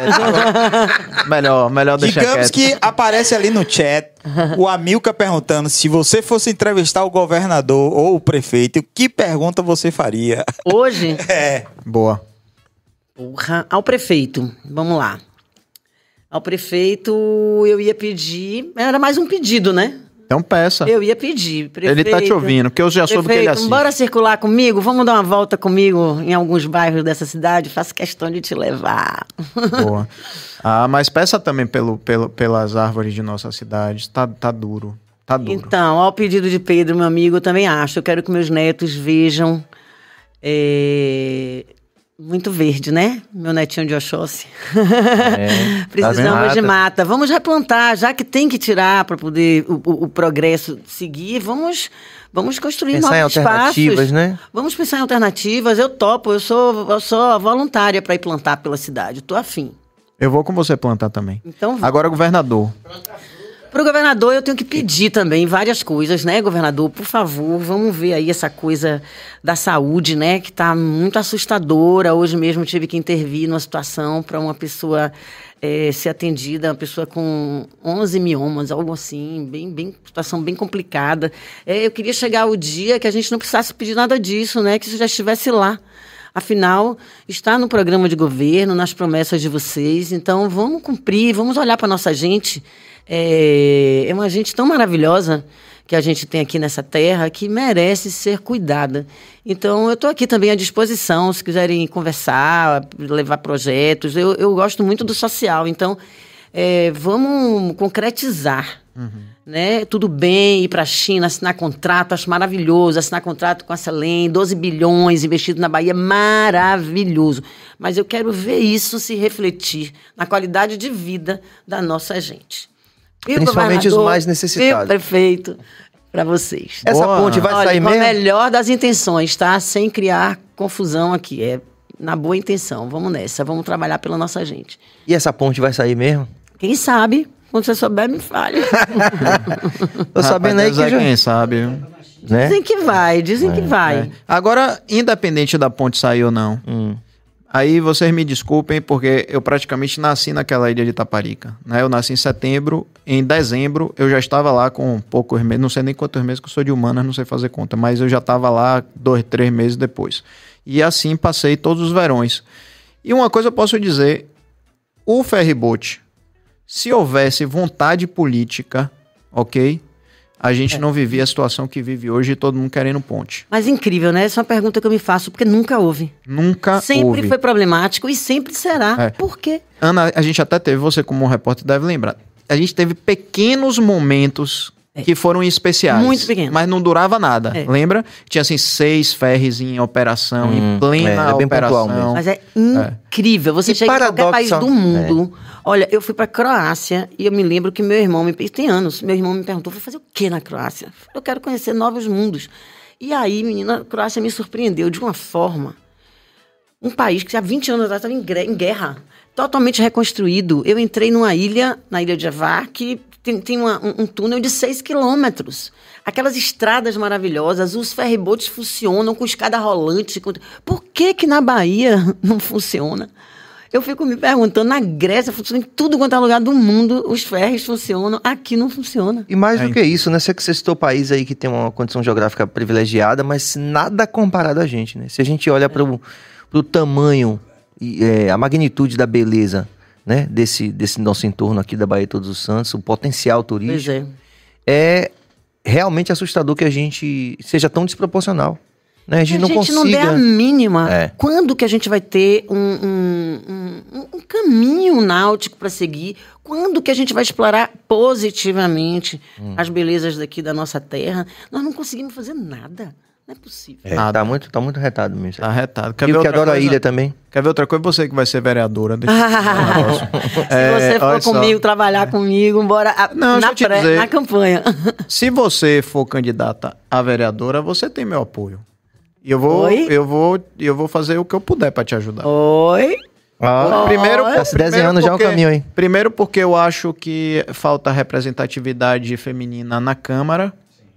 Segundo, porque você é uma pessoa nitidamente de boas intenções e de boas ideias. E eu acho que é a coisa Grande que tá mais experiência também. escassa. É, conhece Salvador como poucas pessoas. E a gente tá, a gente tá escasso, a gente tá órfão de gente que queira somar, não subtrair. Subtrair tem muita, mas somar e fazer assim, pô, deixa eu dar aqui um, minha contribuiçãozinha e depois eu, eu volto para meus netos e volto para minha vida, tá? Porque você tá jovem, vai ter tempo para muita coisa ainda. Então eu apoio, eu acho que posso falar para você. Pode sim, claro. Ah, então Olha, pronto, várias BahiaCast. pessoas, inclusive é bom a BahiaCast, gente... Contanto Vicite- que ela venha, quando ela for eleita, ela venha a, dar a primeira entrevista pra gente. Deixa eu falar isso aqui ao vivo aqui mais uma vez, porque a gente. Eu acho que a gente está se, se recuperando de um momento de muita des- desavença política e que eu acho que a gente tem que recuperar o diálogo. Acho que o BaiaCast tem um papel fundamental nisso. E vou lhe dizer por quê. Porque isso que Pedro falou é verdade mesmo, é verdade esse bilhete. É, a gente tem é, recebido aqui pessoas que, independente da, do lado, são pessoas que eu votaria. Ed City esteve aqui, não estava no mesmo lado Estive com ele no, no, É. no dia do, da promulgação lá da nossa candidatura. É, Targino Gondim teve aqui. Eu falei pra ele também que votaria nele, entendeu? Eu acho que, que a gente precisa recuperar esse espaço de diálogo, né? Tem os, os É bom extremos. deixar claro que eu não estou em campanha. Não, você não está em campanha ainda, mas é bom a gente exercitar isso para que a gente possa produzir nos próximos, é, no, no futuro próximo, essa atmosfera da gente realmente ouvir as pessoas que têm um legado, que têm uma história e que queiram contribuir. É, eu queria Isso é fazer um apelo, já que a gente está falando desse assunto, Pronto. principalmente às mulheres, sabe? Que as mulheres se interessem pela política. E eu vou dizer quando que eu tive essa sensação assim muito nítida. É, durante a, a- a campanha, eu fui convidada a participar de um evento da OAB, que trouxe a Salvador um, umas mulheres maravilhosas, né? Elas têm uma Ai, como é que chama, meu Deus? Eu esqueci. Mas é uma empresa, vamos dizer assim, que cuida de mulheres candidatas. É, chama Quero Você Eleita. E foi um dia de conversa sobre orientação, orientação financeira, orientação, tudo. E o papo, essa troca de mulheres. O que foi mais bonito nesse evento é que tinha mulheres de todos os partidos. Candidatas de todos os partidos, de todos. E o respeito com que todas se ouviram, com que todas se comunicaram, a, quantidade, a força que essas mulheres têm a força, o tamanho da, contribu da contribuição que elas têm para dar. E nada acontece, nada muda. Então, acho que assim, a gente precisa realmente fazer com que as mulheres se interessem pela política. Inclusive, você citou mais cedo lá a primeira-ministra da Finlândia, que, que, que, criou uma coalizão de sete mulheres que eram, inclusive, antagônicas politicamente. Ou seja, é possível, temos um referencial positivo e a gente sabe que se a gente quiser realmente construir algo legal como sociedade, vai ter que rolar esse diálogo e a gente tem é. que recuperar esse diálogo, já que já chega de ódio, né? Com certeza, essa, esse diálogo, esse respeito, porque eu acho que juntas né, com pensamentos diferentes, Sim. nós só temos a somar. Sim. As diferenças é que vão ajudar a somar, não é? Não adianta todo mundo pensar igual. Nós é muito chato, é. muito chato diferentes. pensar igual. Não é não, Pedro? Já imaginou Nossa. o Baiaquete como seria chato se eu pensasse exatamente igual a você? É. O grande lance está sendo justamente essa química aqui que a gente... É. E o respeito nas diferenças, é. né? É respeitar as diferenças é tão legal isso, porque a gente cresce, né? A Com cada certeza. minuto a gente cresce, porque de uma forma tranquila a gente divergir mas com escuta, faz com que a gente mude rumos, né? Com frequência, né? E sem rasgar seda, né? Porque o pessoal do reggae não rasga seda, você sabe. Não, né? por quê? Porque depois pode faltar seda, é um problema. Ana Valéria, oh, uma satisfação imensa, genuína de ter você com a gente aqui. Espero que você tenha tempo mais tarde em qualquer projeto social ou mesmo dentro da política, em qualquer ponto que você esteja, você sabe que você pode contar com essa tribuna aqui para você falar do seu legado, sua experiência, sua energia positiva, né? Sua experiência toda. A gente ficou muito, muito, muito gratificado. Eu tô falando em nome de toda a equipe. Tenho certeza que eu tô falando é, de maneira genuína, né? Por toda a equipe. Dessa satisfação que a gente tem em receber você aqui, viu? Deus te abençoe mais ainda. Olha, a satisfação foi imensa, foi minha. Eu adoro essa troca de ideias. Vocês são geniais. Vocês perguntam aquilo que é interessante, que é relevante para as pessoas escutarem. Não perdem tempo com bobagem, né? Com bobagem a gente já está cheio. Eu queria falar um pouco para meus colegas que estão começando agora na carreira de jornalismo, sabe? Corram atrás, não desistam. Sejam vocês, mas assim, principalmente respeitem aquilo que vocês acreditam e tentem elevar o nível porque vocês podem. Né? Tem uma turma nova aí, cheia de ideias, cheia de coisas boas a oferecer. E eu quero ver vocês ó, bombando, quero ver vocês contribuindo positivamente para a nossa sociedade. Então, principalmente para vocês, essa minha fala, que eu estou torcendo, eu assisto todo dia o jornal, fico torcendo pela galera, torcendo pelo novo, pelo que está chegando. É muito importante. A mistura do novo com o velho, com a experiência, é tão fantástico, é tão genial. Né? Então, eu queria só dizer isso para vocês, que joguem duro, Faça a gente se orgulhar de vocês. Ah, que maravilha. E vem cá, e você que né, passou aí quase 40 anos perguntando, selecionando perguntas e tudo mais. A gente saiu mais ou menos bem assim, Porra, perguntas, só pra saber, né? Arrasaram, Foi? arrasaram, sabe por quê? Eu, eu tava tenso. Para perguntar, é preciso ter conhecimento. Ah. Ninguém, ninguém faz boas perguntas se você não tem uma bagagem, né? Então é preciso ter bagagem construir bagagem. Vocês foram geniais, foi maravilhoso. Foi uma noite, sim, está sendo uma noite deliciosa. Oh. E você acha que o podcast é, é, o novo é o novo caminho da, da, do, da área de reportagem? Acho, acho. Acho. Lógico que todo mundo pensa que pode e vai ter que ter um filtro. Vai chegar uma hora que a peneira vai cuidar disso e vão ficar os bons. Acho que é por aí. Mas acho que esse é o caminho a gente não pode cruzar os braços. A gente tem que levar nosso pensamento, a gente não pode deixar o pensamento ruim dominar, né? Com certeza. A mídia, o, os espaços, a gente tem que buscar espaços para falar de coisas que realmente importam. Acho que sim. Essa, esse é o caminho, eu acho. Muito Massa. bom. Billy, antes da gente terminar, Billy. Agenda. Vamos, Vamos mandar essa agenda? Vamos lá, amanhã vamos ter o comediante João Pimenta, ah, da Porta dos maravilha. Fundos. Esse é fera Esse demais. é fera demais, né? E vai estar tá aqui amanhã comediante... com a gente, 8 horas, certo?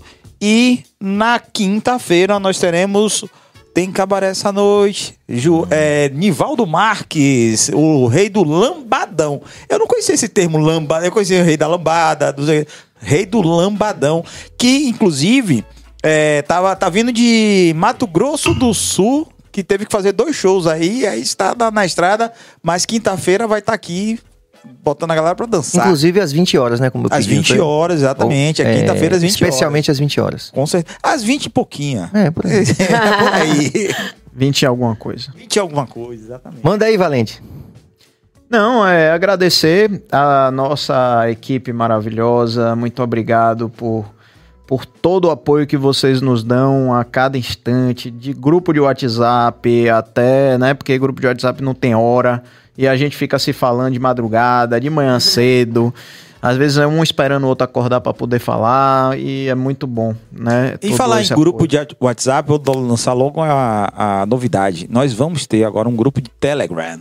Ah, certo? mentira? Exatamente. A gente vai colocar o, o QR Code, mais conhecido como QR Code, Hum. certo? No, para vocês entrarem, vão ter exclusividade em algumas notícias. Vai ter Serginho cantando, outras. É, exatamente. Você foi votado que você ia cantar outras músicas. Então, certo? Só esqueceram de, de combinar De- com de- os russos, né? Não, mas é, Vou chamar meu cavaquinista, pai. Pedro tocando cavaquinho e tal. Vai ter várias coisas, vai ter várias coisas interessantíssimas que, que é isso? e, o, li- e o link vai primeiro pra vocês, porque vocês vão estar vendo o pré podcast. Ah, vocês vão me adicionar? Ah, vão, né? Lógico, lógico. A gente Você vai, vai colocar- ser host do, do Telegram. Eu já, eu já tô lá no Telegram, sabe? Pronto. Massa. Bom, Então mandar é um salve para os nossos Sim, vai lá. patrocinadores, mandar um grande beijo para Sunriser do Brasil. Obrigado por acreditarem em fazerem do BahiaCast o primeiro podcast 100% Sunriser daqui do território nacional. Não é brincadeira não, é uma honra muito grande.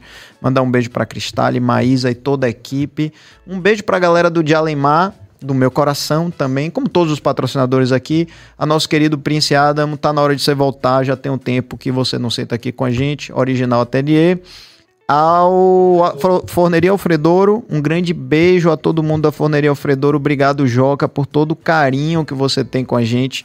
Pega sempre as melhores, os melhores sabores, mandam, mandam aqui pra gente. Na próxima, na próxima conversa que a gente tiver aqui com a Ana Valéria, a gente vai ter pizza do- da Forneria Alfredouro. Pra Marca pra semana. Pra comemorar a- já a campanha. A campanha não. É, lançamento. O vencimento, Ai, do- ai. é, o, o lançamento e depois o- a vitória. O triunfo, Ai, desculpe. E eu Triunfo. E a gente vai ter a equipe, a equipe ainda não sabe disso. Eu vou dar um aproveitando que a Ana Valéria tá aqui, a minha homenagem a- ao jornalismo. Eu vou dar um furo de reportagem para vocês aqui que vocês não sabem. Fidelis do Chiro, ele quer patrocinar o Bahia Cast. Opa! Então você vai escolher, da próxima vez que você estiver aqui, se você vai querer comida japonesa ou se você quer pizza. Viu? Tá. Porque você merece, você tem poder Oi. de escolha. Obrigada, gente, pelo amor, pelo carinho. Amei estar aqui com vocês. Valeu. Muito bom. Muito obrigado, meu amor. Você é incrível, viu? Obrigada você, A vocês. você é mil. Obrigado por Muito tudo. obrigada a Deus vocês. abençoe. Amei. Muito massa. É isso aí, rapaziada. Então amanhã a gente está de volta às 20 horas com o João Pimenta. João Pimenta, Pronto, exatamente. Tá tudo certo. Muito obrigado a todos, muita paz e muita luz. E até amanhã.